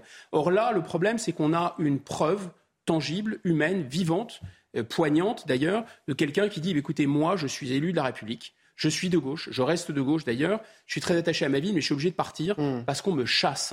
Alors évidemment, ce n'est pas tous les habitants qui le chassent, mais c'est ce, il, dit lui-même, c'est parce que je suis blanc qu'on me demande de partir. Donc on tient une preuve, si vous voulez, de, de racisme anti-blanc. Et je pense que là, il y a quelque chose de terrifiant, parce que la différence entre ce qui est injuste et ce qui est inique, on peut être victime d'une injustice. Mais quand vous êtes vous-même victime d'une injustice et qu'on vous reproche cette injustice dont vous êtes vous-même victime, autrement dit, quand des populations sont victimes d'un racisme, en l'occurrence anti-blanc, et qu'à longueur de journée, on leur dit qu'ils sont racistes, Là, je pense qu'il y a de quoi devenir fou. Alors, contacté par notre rédaction hier soir, le maire euh, d'hiver gauche des Mureaux, François Garé, a réagi. Les propos et les faits que rapporte Boris Venon sont évidemment inacceptables. C'est une question qui se pose plus largement au niveau national dans notre ville. Nous nous battons au quotidien pour construire une ville de la tolérance, du respect et du vivre ensemble. À en croire ce qu'a dit son, adjoint, euh, c'est plutôt raté, euh, Frédéric Durand. Tout à fait. Et si Guillaume Bigot a raison et que les, les raisons justement pour lesquelles le Parti socialiste n'aurait pas bougé, c'est parce qu'il y a une certaine dissidence par rapport à l'alliance, euh, c'est totalement inacceptable. Aussi, je pense que le, le, le Parti socialiste a un devoir euh, de s'exprimer, et je dirais même au-delà, parce que ce phénomène-là, il devrait interpeller même au plus haut niveau de l'État. C'est-à-dire, mais le Parti socialiste en premier devrait avoir une réaction, et, et seulement il n'est pas tout à fait à l'aise sur le sujet, à mon avis, euh, euh aujourd'hui. Mais ça n'est pas une raison. Je pense que voilà voilà, euh, ça rajoute, ça rajoute encore du discrédit euh, sur une partie de la gauche qui euh, qui ne représente pas toute la gauche à mon avis, qui est même minoritaire si on en si on en croit les, les sondages, mais qui qui discrédite la gauche. Cette non-réaction est un discrédit pour la gauche, me semble-t-il. Guillaume Bigot? Bah, ce terme de vivre ensemble est très intéressant parce qu'en fait, aucune société du monde euh, ne pratique le vivre ensemble. Ce que vous pouvez faire, vous pouvez avoir. En fait, le paradoxe est le suivant. Vous avez des sociétés, et vous pouvez avoir des sociétés dans lesquelles il y a des gens d'origine multiple, mais plus vous avez des gens d'origine multiple, plus vous avez une société pluriraciale, plus vous avez une société pluriculturelle, et plus le mourir ensemble est important. Il n'y a que le mourir ensemble. C'est-à-dire que c'est, c'est comme Athènes, euh, le fait de défendre mm. ensemble les remparts de la cité. Il faut un patriotisme fort, il faut un service militaire fort, il faut que les gens finalement soient attachés euh, euh, aux mêmes valeurs, aux mêmes drapeaux. Donc c'est le paradoxe, c'est que plus une société est diverse, et plus elle doit être cimentée et unie par un seul patriotisme. Donc il n'existe pas de vivre ensemble, il peut exister euh, un mourir ensemble. Là, quand il y a le vivre ensemble, en fait, c'est un mot de passe pour dire qu'on est devenu un véritable paillasson et qu'on s'excuse d'être ce qu'on est et qu'on veut que toutes les, disons, les diversités euh, soit représenté, donc on n'est plus rien. Hmm. En fait. C'est News, il est 9h15. La matinale week-end continue dans un instant, juste après le rappel des principaux titres de l'actualité de ce samedi 1er octobre. Avec vous, Elisa Lukaski. Des renforts massifs de policiers et de douaniers en Guyane, annonce du gouvernement français faite hier dans le cadre des assises de la sécurité à Cayenne. Cet envoi de policiers et de douaniers doit permettre de lutter contre la violence chronique qui touche la Guyane, connue pour être une plaque tournante hein, d'approvisionnement de la France en drogue. Depuis le début de l'année, 30 homicides se sont produits dans ce département de 300 000 habitants. La répression euh, continue en Iran. Les autorités ont annoncé hier l'arrestation de plusieurs étrangers en lien, selon elles, avec le mouvement de contestation déclenché par la mort d'une jeune femme arrêtée par la police des mœurs. Le ministère iranien des Renseignements parle de neuf ressortissants d'Allemagne, Pologne, Italie, France, Pays-Bas et Suède. La contestation populaire euh, en Iran entre dans sa troisième semaine. La répression a déjà fait au moins 83 morts. Et puis du foot avec euh, la 9 journée de Ligue 1 et la victoire de l'Olympique de Marseille. C'était hier soir sur la pelouse d'Angers, un succès 3-0. C'est Jonathan Klaus qui euh, ouvre le compteur marseillais tout seul côté gauche en se jouant de la défense en juin. Seconde période euh, des buts de l'Argentin Luis Suarez, puis de Gerson. L'OM qui est toujours invaincu en championnat cette saison et qui prend les commandes de la Ligue 1 en attendant le match du PSG ce soir face à Nice. Ça sera à suivre à 21h sur Canal+. Merci beaucoup, Elisa euh, Lukavski. Prochain point euh, sur l'actualité avec vous, ce sera dans une demi-heure. Bienvenue à la maison. Les mots de Vladimir Poutine à l'attention des habitants des quatre régions ukrainiennes dont il a signé et officialisé l'annexion hier, une annexion qualifiée d'illégale par euh, les dirigeants des pays de l'Union européenne. Le président russe, qui s'est exprimé lors d'un concert sur la place rouge, a également promis la victoire en Ukraine devant des milliers de personnes venues l'applaudir. Le récit de Michael Dos Santos. Bienvenue à la maison, voilà comment Vladimir Poutine a accueilli les territoires annexés. Des régions ukrainiennes selon la communauté internationale, russes dans le cœur, d'après le chef de l'État. On a essayé de piétiner leur esprit historique, de détruire leurs traditions, de leur interdire de parler leur langue maternelle, d'interdire leur culture. Lors de son discours, Vladimir Poutine a également évoqué le conflit armé L'occasion pour lui d'envoyer un message à ses soldats avec le soutien du public. Faites une grande inspiration et lorsque je le dirai, 1, 2, 3, hurrah La victoire et la victoire nous appartiendra. Quelques heures auparavant, Vladimir Poutine avait officialisé l'annexion de Donetsk, Lugansk, Kherson et Zaporizhia en présence des dirigeants séparatistes de ces régions. Nous défendrons nos terres par tous les moyens et les forces dont nous disposons. Nous ferons tout ce qui est possible pour assurer la vie et la sécurité de nos habitants. Depuis le Kremlin, Vladimir Poutine a également appelé le régime de Kiev à cesser la guerre, à revenir à la table des négociations, sans oublier de s'en prendre à ses soutiens occidentaux. La fin de l'hégémonie occidentale est irréversible. L'Occident, responsable également de la crise énergétique et alimentaire, selon le président russe. Alors voilà, ces discours donc de Vladimir euh, Poutine et cette annexion qui intervient alors qu'au moment même son armée éprouve quelques difficultés euh, en Ukraine, Harold Iman. Alors, en ce qui concerne l'armée russe, elle ne s'effondre pas, mais elle est en difficulté en plusieurs points, justement le long de la frontière euh, des régions qui viennent d'être annexées, et particulièrement la tâche verte territoire repris par l'armée ukrainienne depuis le début du mois de septembre. Euh, c'est une grosse partie euh, du territoire et euh, vous voyez que la ville de Liman est entourée. c'est plus grave que ça en a l'air sur la carte car Liman est adossé à un fleuve très large. Donc les soldats à l'intérieur ne peuvent pas se retirer. Et donc on assiste maintenant à un siège. Euh, sinon, la riposte russe euh, consiste à bombarder en plusieurs points. Vous voyez, il y a eu le bombardement à Zaporizhia. Alors, on n'est pas à 100% sûr que Zaporizhia, les convois de civils, étaient touchés par des missiles russes, mais ils ont été tirés par le sud, pense-t-on.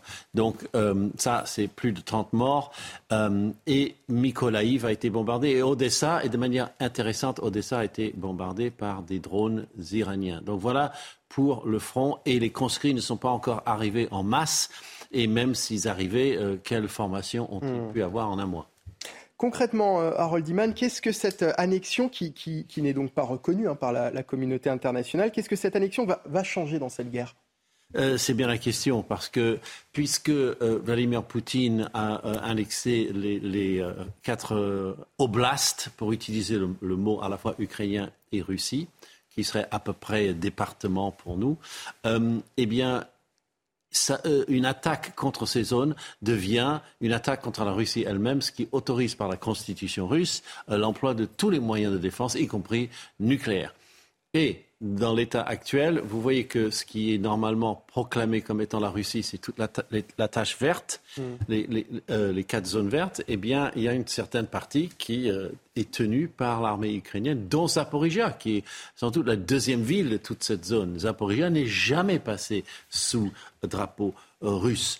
Donc, déjà, Vladimir Poutine devrait, dans sa propre logique, intervenir par tous les moyens pour reprendre Zaporizhia. Donc, s'il ne le fait pas, c'est que déjà, euh, il n'est pas tout à fait jusqu'au boutiste et il n'est pas tout à fait euh, en train de chercher une excuse pour aller vers le nucléaire. Peut-être justement, il brandit le nucléaire pour ne pas avoir tout à fait à euh, l'exercer. Et on souhaite que cela marche.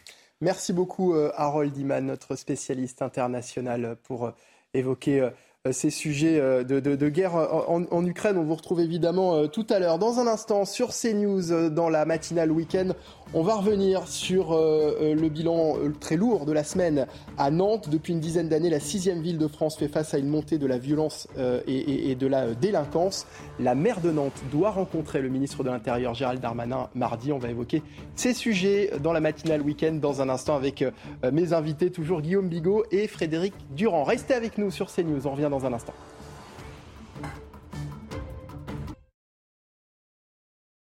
En direct pour votre matinale week-end. Merci de nous avoir euh, rejoints. Il est 9h29 euh, tout de suite. Les titres de votre journal. Un viol, un policier percuté par un scooter, une fusillade, c'est le bilan de la semaine à Nantes. Depuis une dizaine d'années, la sixième ville de France fait face à une montée de la violence et de la délinquance. Cet après-midi, une manifestation est prévue pour dénoncer cette situation alors que la maire de Nantes doit rencontrer mardi le ministre de l'Intérieur. Gérald Darmanin en Guyane, le ministre de l'Intérieur a participé hier avec Éric Dupont-Moretti et Gabriel Attal aux conclusions des assises de la sécurité convoquées par la collectivité territoriale de Guyane. L'objectif est de trouver des réponses à la violence qui perdure dans le département. Gérald Darmanin qui doit ensuite s'envoler pour la Martinique.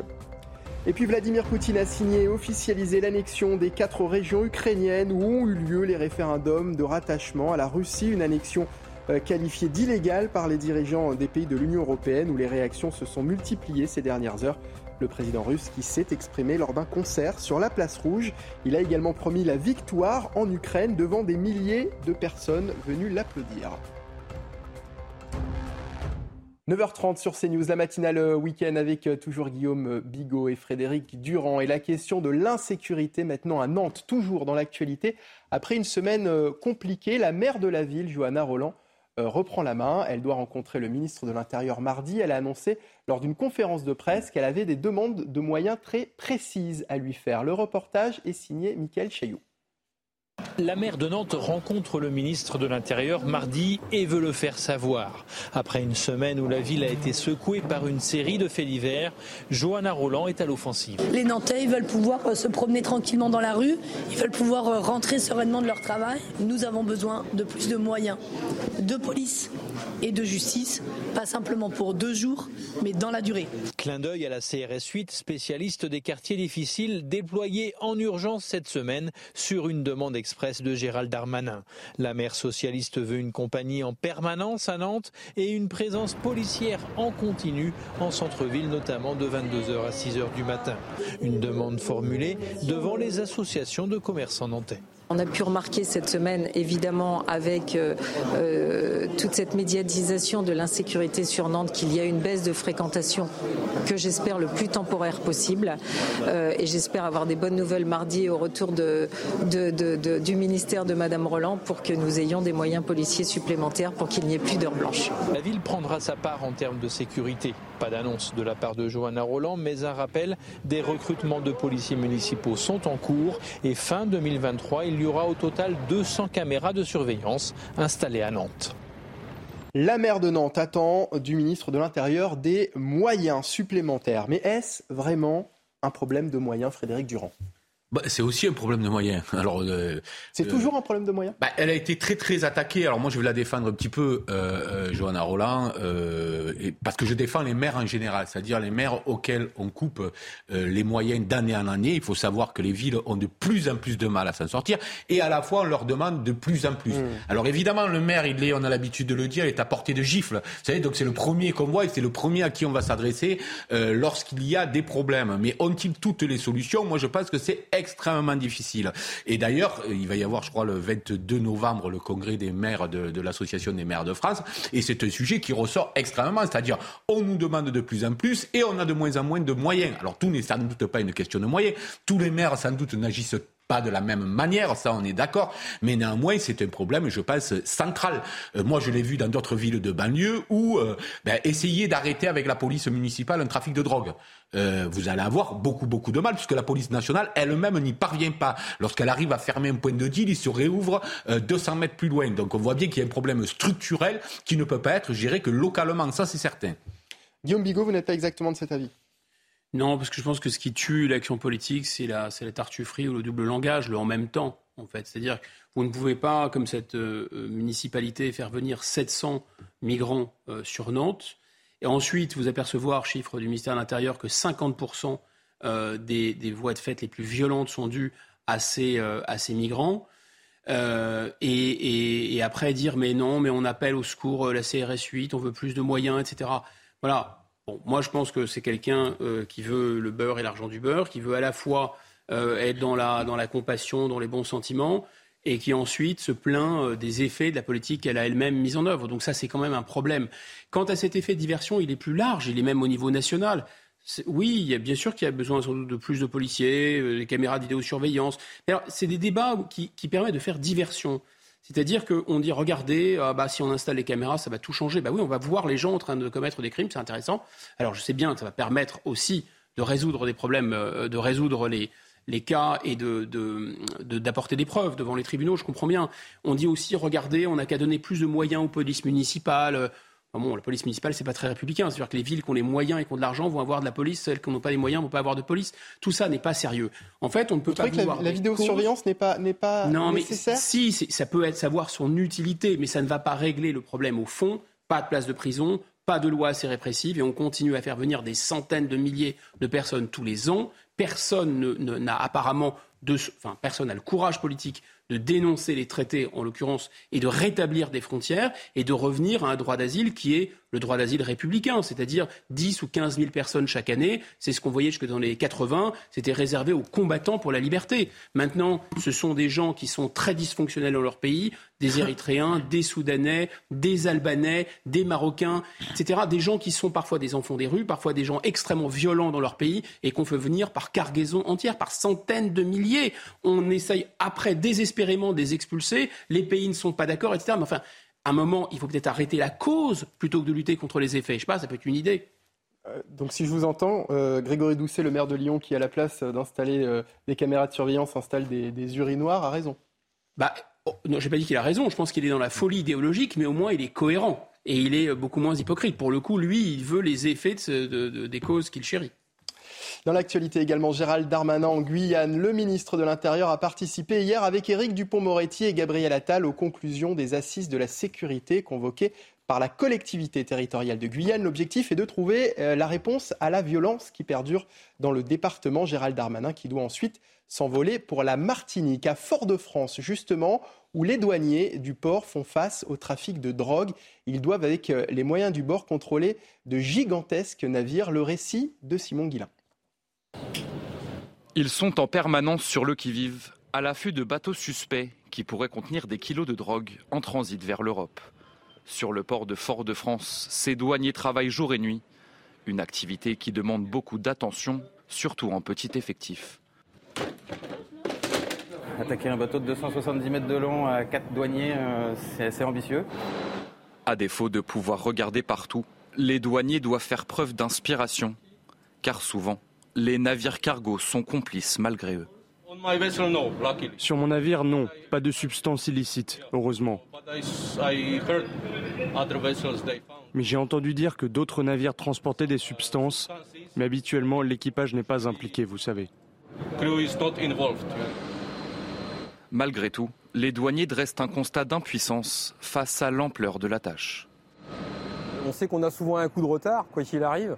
Euh, c'est la, difficulté. Bon, maintenant, on essaie d'anticiper au maximum, on essaie, euh, euh, on essaie de faire au mieux. Après, je dirais qu'il bah, y a un moment, il faut aussi savoir reconnaître qu'on ne pourra pas tout, tout attraper. Même si les contrôles sont souvent sans résultat, le travail des douaniers peut s'avérer fructueux. Le 10 septembre dernier, 1,3 tonnes de cocaïne a été saisie à bord d'un voilier de plaisance au large de la Martinique. Guillaume Bigot, là, c'est clairement un manque de moyens, parce que c'est un peu chercher une aiguille dans une botte de foin. Hein. Quatre, euh, quatre, douaniers euh, qui doivent chercher de la drogue dans un navire de 4 mètres de long. Les pauvres, euh, on peut se mettre à leur place, c'est vraiment terrible. Oui, d'autant qu'il y a des raisons géographiques locales donc une proximité avec les pays producteurs de coca. Deuxièmement, vous avez une influence de gangs qui sont ultra violents, bien plus violents que ce qu'on voit ici en métropole, c'est-à-dire les gangs nord-américains, les gangs haïtiens, etc. Enfin, donc vraiment, ces gens en Guyane et, et dans les Antilles, on peut vraiment être solidaire de leur action. C'est très dangereux, ils exposent leur vie. c'est vraiment chapeau. Après, si on prend un peu de recul face à cette situation, Qu'est-ce qui s'est passé aux États-Unis d'Amérique? Ça fait quand même euh, maintenant 40, 50 ans que la guerre contre la drogue a été déclarée par Ronald Reagan, par tous ses successeurs. Avec quel résultat? En fait, on se rend compte qu'il y a deux solutions. Soit vous avez, et je pense que peut-être les deux sont, sont compatibles l'une avec l'autre. Tant que vous avez de toute façon des consommateurs, vous ne pouvez pas enrayer ce mécanisme. Ce n'est pas vrai. Et vous pouvez mettre des moyens, autant de moyens que vous voulez, des hélicoptères, des forces spéciales, dépenser des centaines de milliards, ça ne changera rien. Les États-Unis ont échoué. Et tous les États échoueront. C'est ça qu'il faut dire, c'est la vérité. Par contre, vous pouvez agir sur deux tableaux. Vous pouvez, un, durcir les lois pénales pour enrayer les effets, je dirais, de, la violence endémique qui, accompagne les trafics. Et une ville comme l'État de New York, par exemple, a réussi à enrayer ça. Effectivement, vous, frappez un policier, vous frappez les gens, vous les menacez avec des armes à feu, etc. 20 ans, 20 ans de placard, 30 ans. Allez, hop, on n'en parle plus. Et là, vraiment, vous, étouffez, si vous voulez, le problème à la racine. Et je pense que quand la violence devient trop endémique, ce genre de surréaction n'est est pas, n'est pas complètement irréaliste, malheureusement, mais même c'est cruel. Et deuxième phénomène, et c'est pas incompatible non plus, vous pouvez éventuellement, ce qu'a fait l'État de Californie, légaliser la consommation.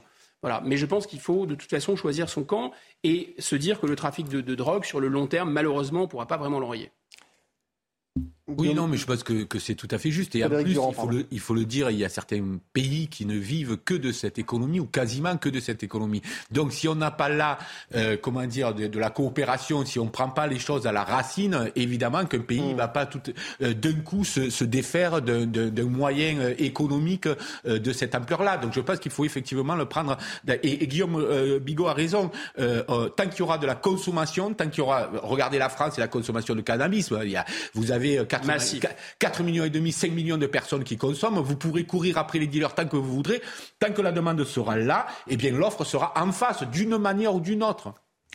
La crise dans les hôpitaux français maintenant, et elle n'est pas sans conséquence. Un octogénaire a été retrouvé mort après avoir passé 20 heures sur un brancard. Ça s'est passé le, le 1er septembre dernier au CHU de Strasbourg. Le personnel soignant s'était rendu compte du décès de l'homme pendant le changement d'équipe.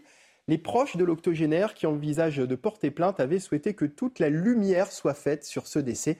Ils pensent qu'il y aurait pu y avoir des dysfonctionnements ce jour-là, des dysfonctionnements confirmés par Christian Prudhomme, secrétaire général Force ouvrière au CHU de Strasbourg et joint hier soir par nos équipes. Écoutez. Quand ce monsieur euh, malheureusement est décédé, ça reste un drame, euh, on a prouvé et on avait fait un droit d'alerte pour démontrer à la direction qu'il y avait une surcharge de patients à ce moment-là. Il y avait 50 patients pour 30 places. On était à plus de 170% de, saturation du service. Ça fait quatre ans qu'on fait remonter euh, des difficultés, des revendications sur les urgences au niveau du CHU Strasbourg. Et on doit être, euh, par exemple, on est à 18 euh, droits d'alerte depuis janvier 2022. Voilà, Christian Prudhomme qui explique hein, que ça fait quatre ans que ces difficultés, ces dysfonctionnements sont connus et sont remontés. Pourtant, la situation reste la même. Frédéric Durand. Deux choses déjà. Bon, pour la famille, évidemment, c'est supportable. Hein. On est bien d'accord. Euh, si ça nous arrive, euh, on se dit, mais c'est pas possible, c'est inacceptable. Et de notre côté, vous avez des soignants qui sont absolument épuisés épuisés parce qu'il y a eu le Covid, mais bien avant déjà. Euh, donc il y a un problème avec les réformes successives de l'hôpital. On a fait, on a voulu faire à un moment donné un peu de la santé une marchandise et ça ne fonctionne pas comme ça. Donc ça déjà, il parlait de 18 droits d'alerte qu'ils avaient fait. Donc la situation, on, la connaît bien dans les hôpitaux, malheureusement. On ne protège pas notre hôpital. Et puis, il y a les déserts médicaux de l'autre côté, c'est-à-dire que vous avez des, urgences qui sont envahies. Alors là, il faudra aller louer sur... Euh, il y a plein de raisons euh, et de non-anticipation des phénomènes qui ont eu lieu. Mais vous avez des gens qui n'ont pas d'autre choix que de se retrouver aux urgences parce qu'ils n'arrivent pas à avoir un médecin. Mmh. Donc, ça vient gonfler les urgences. Et voilà, donc on est dans un système extrêmement pernicieux et il arrive, il faut qu'il arrive ce genre de catastrophe pour qu'on en prenne pleinement conscience. Moi, j'espère que le gouvernement Macron a dit qu'il le ferait, mais j'espère qu'on va faire vraiment de l'hôpital public une priorité. Et en plus, il y a un vrai écart entre l'hôpital public et l'hôpital privé. D'abord, il faudrait arriver à faire travailler tous ces gens-là ensemble.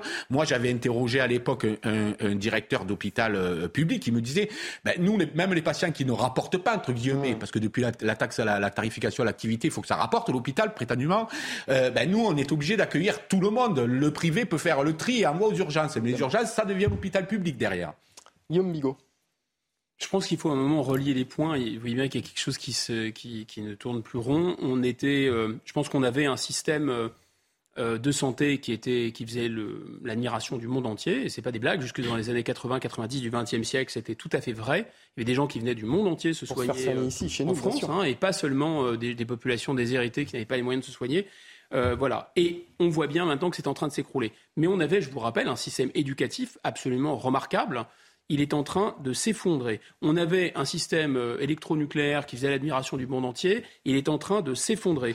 On avait euh, finalement un système d'ordre public, de police, etc., qui était très efficace, de maintien de l'ordre, qui faisait aussi l'admiration du monde entier, il est en train de s'effondrer. Donc il y a quelque chose qui est en train de se passer, comme une sorte de glissement de terrain global. C'est un phénomène très complexe. La logique libérale imposée par l'Union européenne, imposée par disons, cette espèce de, détestation du service public, en fait, qui n'est pas avouée par les, par les dirigeants de gauche et de droite depuis 30-40 ans, est un facteur.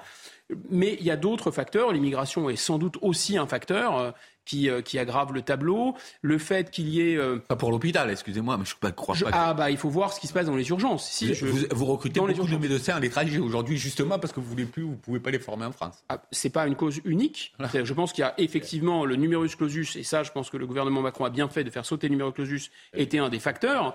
Mais en face, vous aviez également une, une, surconsommation des dépenses de santé, et notamment l'aide médicale d'État, mais pas seulement, les urgences qui sont prises d'assaut dans certains quartiers populaires. À Lyon, une résidence réservée aux seniors LGBT va ouvrir ses portes pour la première fois en France. La ville de Lyon a voté l'ouverture d'une maison de la diversité d'ici 2024 sur les hauteurs du quartier de la Croix-Rousse, un lieu qui accueillera des seniors LGBT de plus de 65 ans et des étudiants pour leur permettre de cohabiter et de lutter contre la solitude. Le reportage de Bruno Madinier. Le 20 septembre, le conseil municipal de Lyon votait à l'unanimité et sous les applaudissements la création de la première maison de la diversité. L'idée est de proposer un logement aux seniors LGBT qui se sentent en difficulté à cause de leur orientation sexuelle. Il y a un million de seniors de plus de 65 ans euh, en France. 90% sont sans enfants, 65% d'entre eux vivent seuls. Sont des seniors, des personnes qui ont connu la pénalisation de l'homosexualité avec des discriminations, des communautés très compliquées, les années SIDA avec la perte de proches et donc font face à une vulnérabilité économique et affective très importante. La maison de la diversité sera construite dans le quartier de la Croix-Rousse. La mairie de Lyon a fait don de cet immeuble et sa rénovation sera financée par une association et un bailleur social. Même si l'unanimité entoure ce projet, certains dans l'opposition municipale craignent une dérive communautariste. Quand on dit qu'on s'occupe euh, des cyclistes, des automobilistes, des hommes, des femmes, des LGBT, euh, on est en fait finalement en train de diviser, de créer des communautés. Et je suis euh, complètement opposée à ça. Je pense qu'aujourd'hui, au contraire, on a terriblement besoin de retrouver une, unité, une cohésion. Et pour moi, le mandat de maire est le mandat dans lequel justement on peut essayer d'effacer les risques de communautarisme. 15 logements seront construits ils accueilleront les seniors LGBT de plus de 55 ans à partir de fin 2024. 9h46 sur CNews. Tout de suite, le rappel des principaux titres de l'actualité. C'est avec vous, Elisa Lukavski. L'imam Hassan Iqiyoussen a hier été arrêté en Belgique, près de Mont. Il a été interpellé par la police belge, mis en cause en France pour des propos jugés contraires aux valeurs de la République et visé par un mandat d'arrêt européen. L'imam marocain était introuvable depuis fin août. La procédure de remise à la France de l'imam pourrait prendre euh, plusieurs semaines si l'intéressé s'y oppose. La France, l'Allemagne et la Grande-Bretagne vont aider la Norvège à sécuriser son secteur pétrogazier, devenu le premier fournisseur de gaz naturel de l'Europe. La Norvège a accepté ses contributions militaires. Cette annonce survient quelques jours après la détection de quatre fuites précédées d'explosions sur les gazoducs euh, Nord Stream qui relient la Russie à l'Allemagne sous la mer Baltique. Et puis du tennis avec le tournoi de Tel Aviv et Novak Djokovic qui file en demi-finale après avoir battu le Canadien Vasek Pospisil 7-6, 6-3. Il sera opposé au Russe Roman euh, Safiulin en demi-finale. La grosse performance d'hier, eh bien, elle vient du Français Constant Létienne qui se qualifie pour sa première demi-finale sur le circuit après avoir battu l'Américain Maxime Crazy. Merci Elisa et à tout à l'heure pour le journal de 10h. Vladimir Poutine a signé et officialisé l'annexion des quatre régions ukrainiennes euh, qui ont, eu lieu les, où ont eu lieu les référendums de rattachement à la Russie, une annexion qualifiée d'illégale par les dirigeants des pays de l'Union européenne où les réactions se sont multipliées ces dernières heures entre fermeté et menace. Regardez ce sujet de Yann Effelé. Vladimir Vladimirovich Poutine. Une signature suivie d'un concert de condamnation internationale. Vladimir Poutine a ratifié les documents rattachant à la Russie quatre régions ukrainiennes occupées. Réaction immédiate du président ukrainien, il signe une demande d'adhésion accélérée à l'OTAN. L'OTAN qui dénonce la plus importante tentative d'annexion depuis la Seconde Guerre mondiale sur le sol européen. Pour les Alliés, ces référendums ne changent rien. Cela reste la guerre brutale d'agression de la Russie contre l'Ukraine. Et cela ne change pas notre détermination à soutenir l'Ukraine. L'Ukraine, elle, s'engage à libérer et récupérer toutes ses terres. Les États-Unis promettent leur soutien et menacent. L'Amérique est tout à fait prête avec ses alliés de l'OTAN à défendre chaque centimètre du territoire de l'OTAN. Chaque centimètre carré. Donc, Monsieur Poutine, ne vous méprenez pas sur ce que je dis, chaque centimètre. Le Conseil de sécurité de l'ONU a tenté une nouvelle fois dans la soirée de condamner l'agression russe, une nouvelle fois sans succès. La Russie a posé son veto, la Chine et trois autres membres se sont abstenus. N'est pas adopté Allez, tout de suite un mot de sport avec la victoire de l'OM hier soir face à Angers. Jonathan, un petit mot? Un petit mot, ouais. Tout le monde n'attendait que lui. Il a fallu s'y plier. C'était bien sa soirée. Honnêtement, honnêtement, je t'annonce, tu as 9 sur la province. Tu peux, tu peux pas ne pas répondre. C'est vrai, c'est vrai, c'est vrai. J'ai eu de la chance, surtout avec l'équipe de France, d'avoir du temps de jeu. Ça m'a fait du bien aussi pour la confiance. Et, euh, et voilà, ce soir, euh, c'est un match euh, très très cohérent et il faut, que ça, faut que ça continue maintenant. Jonathan Klaus, piston gauche enflammé à Angers. Il débloque la situation pour un OM jusque-là bousculé. Quand on a commencé à, être euh, en cohésion et en groupe tous ensemble pour ressortir les ballons, ça a été beaucoup plus facile et on s'est rendu vraiment le match facile, pas que par l'ouverture du score, mais parce que euh, parce qu'on en a mis plus chacun individuellement et c'est ce qui a payé ce soir. En seconde période, l'ex-Lensois délivre deux passes décisives pour Luis Suarez et Gerson. 3-0, Marseille leader provisoire redémarre bien en Ligue. Mi è piaciuto il spirito, la voglia di, di fare, di vincere, la, il gruppo, sacrificio, corsa, perché non è mai facile questa prima gara dopo la sosta, sono sempre problematiche, allora avevo un po' di preoccupazione per questa cosa, invece è andata, è andata bene. Les Marseillais se tournent désormais vers l'Europe, où leur niveau fait pour leur défaut. Merci Guillaume Bigot. Merci à vous. À demain. Demain. Merci à Frédéric euh, Durand également d'avoir été avec nous ce matin. Je rappelle que vous êtes directeur de la revue L'Inspiration politique. Euh, oui, c'est déjà la fin de votre matinale week-end. On se retrouve demain à partir de 7h. Dans un instant, votre journal de 10h. Vous aurez ensuite rendez-vous avec le docteur Brigitte Millot pour euh, Bonjour docteur Millot. Et à 10h30, ce sera Midi News présenté par Thierry Cabane. Excellente journée, bon week-end sur CNews. À demain. Bonjour à tous, ravi de vous retrouver sur CNews pour votre météo qui s'annonce assez agitée en effet pour cet après-midi avec cette perturbation qui va concerner bon nombre de nos régions. Donc à commencer par l'arc atlantique en se décalant vers l'est. Donc les pluies seront un petit peu plus soutenues hein, sur tout le est du pays allant de l'Alsace vers les Alpes avec en prime le vent qui va souffler quand même de manière sensible 50 km h mais de manière beaucoup plus forte entre Corse et continent 90 km h pour les caps les plus exposés. Donc la prudence est de mise en revanche plein soleil, hein, que ce soit vers le piémont pyrénéen, la Méditerranée et quelques timides éclaircies feront tout de même leur apparition au nord de la Seine hein, dans l'après-midi. Donc pour les températures, eh bien en moyenne 18-20 degrés. Nous aurons donc 20 degrés pour Paris, 19 degrés pour Strasbourg, 22 degrés à Bordeaux. La minimale sera de 15 degrés pour Besançon, encore pour le Massif central et jusqu'à 26 degrés euh, pour Perpignan. Quant à demain, à la mi-journée, eh bien ça sera quand même du beau temps, mais nous aurons malgré tout les pluies qui vont se décaler sur un large quart nord-est des Hauts-de-France en direction de l'Alsace avec des températures toujours à la hausse, 20 degrés pour la moitié nord, 24 degrés pour la moitié sud. Bonjour à tous. L'essentiel de l'actualité de ce samedi 1er euh, octobre, il était introuvable depuis fin août. L'imam Hassan Iqiyoussen a hier été arrêté en Belgique, visé par un mandat d'arrêt européen et mis en cause en France pour des propos jugés contraires aux valeurs de la République, il a été interpellé euh, par la police belge. Les détails de cette arrestation avec Yann Effelé. C'est à une vingtaine de kilomètres de la frontière française que l'imam a été arrêté. Hassani Hussein était dans les environs de la commune de Mons en Belgique. En début d'après-midi, la police l'interpelle sans incident chez une de ses connaissances. Je peux confirmer que ce monsieur a été arrêté par la police auprès de, Mons. Il a été arrêté et donc euh, il sera transféré vers la, vers la prison. Et donc, puisqu'il y a un mandat euh, européen euh, émis par la France, on va nous mettre en contact avec la France.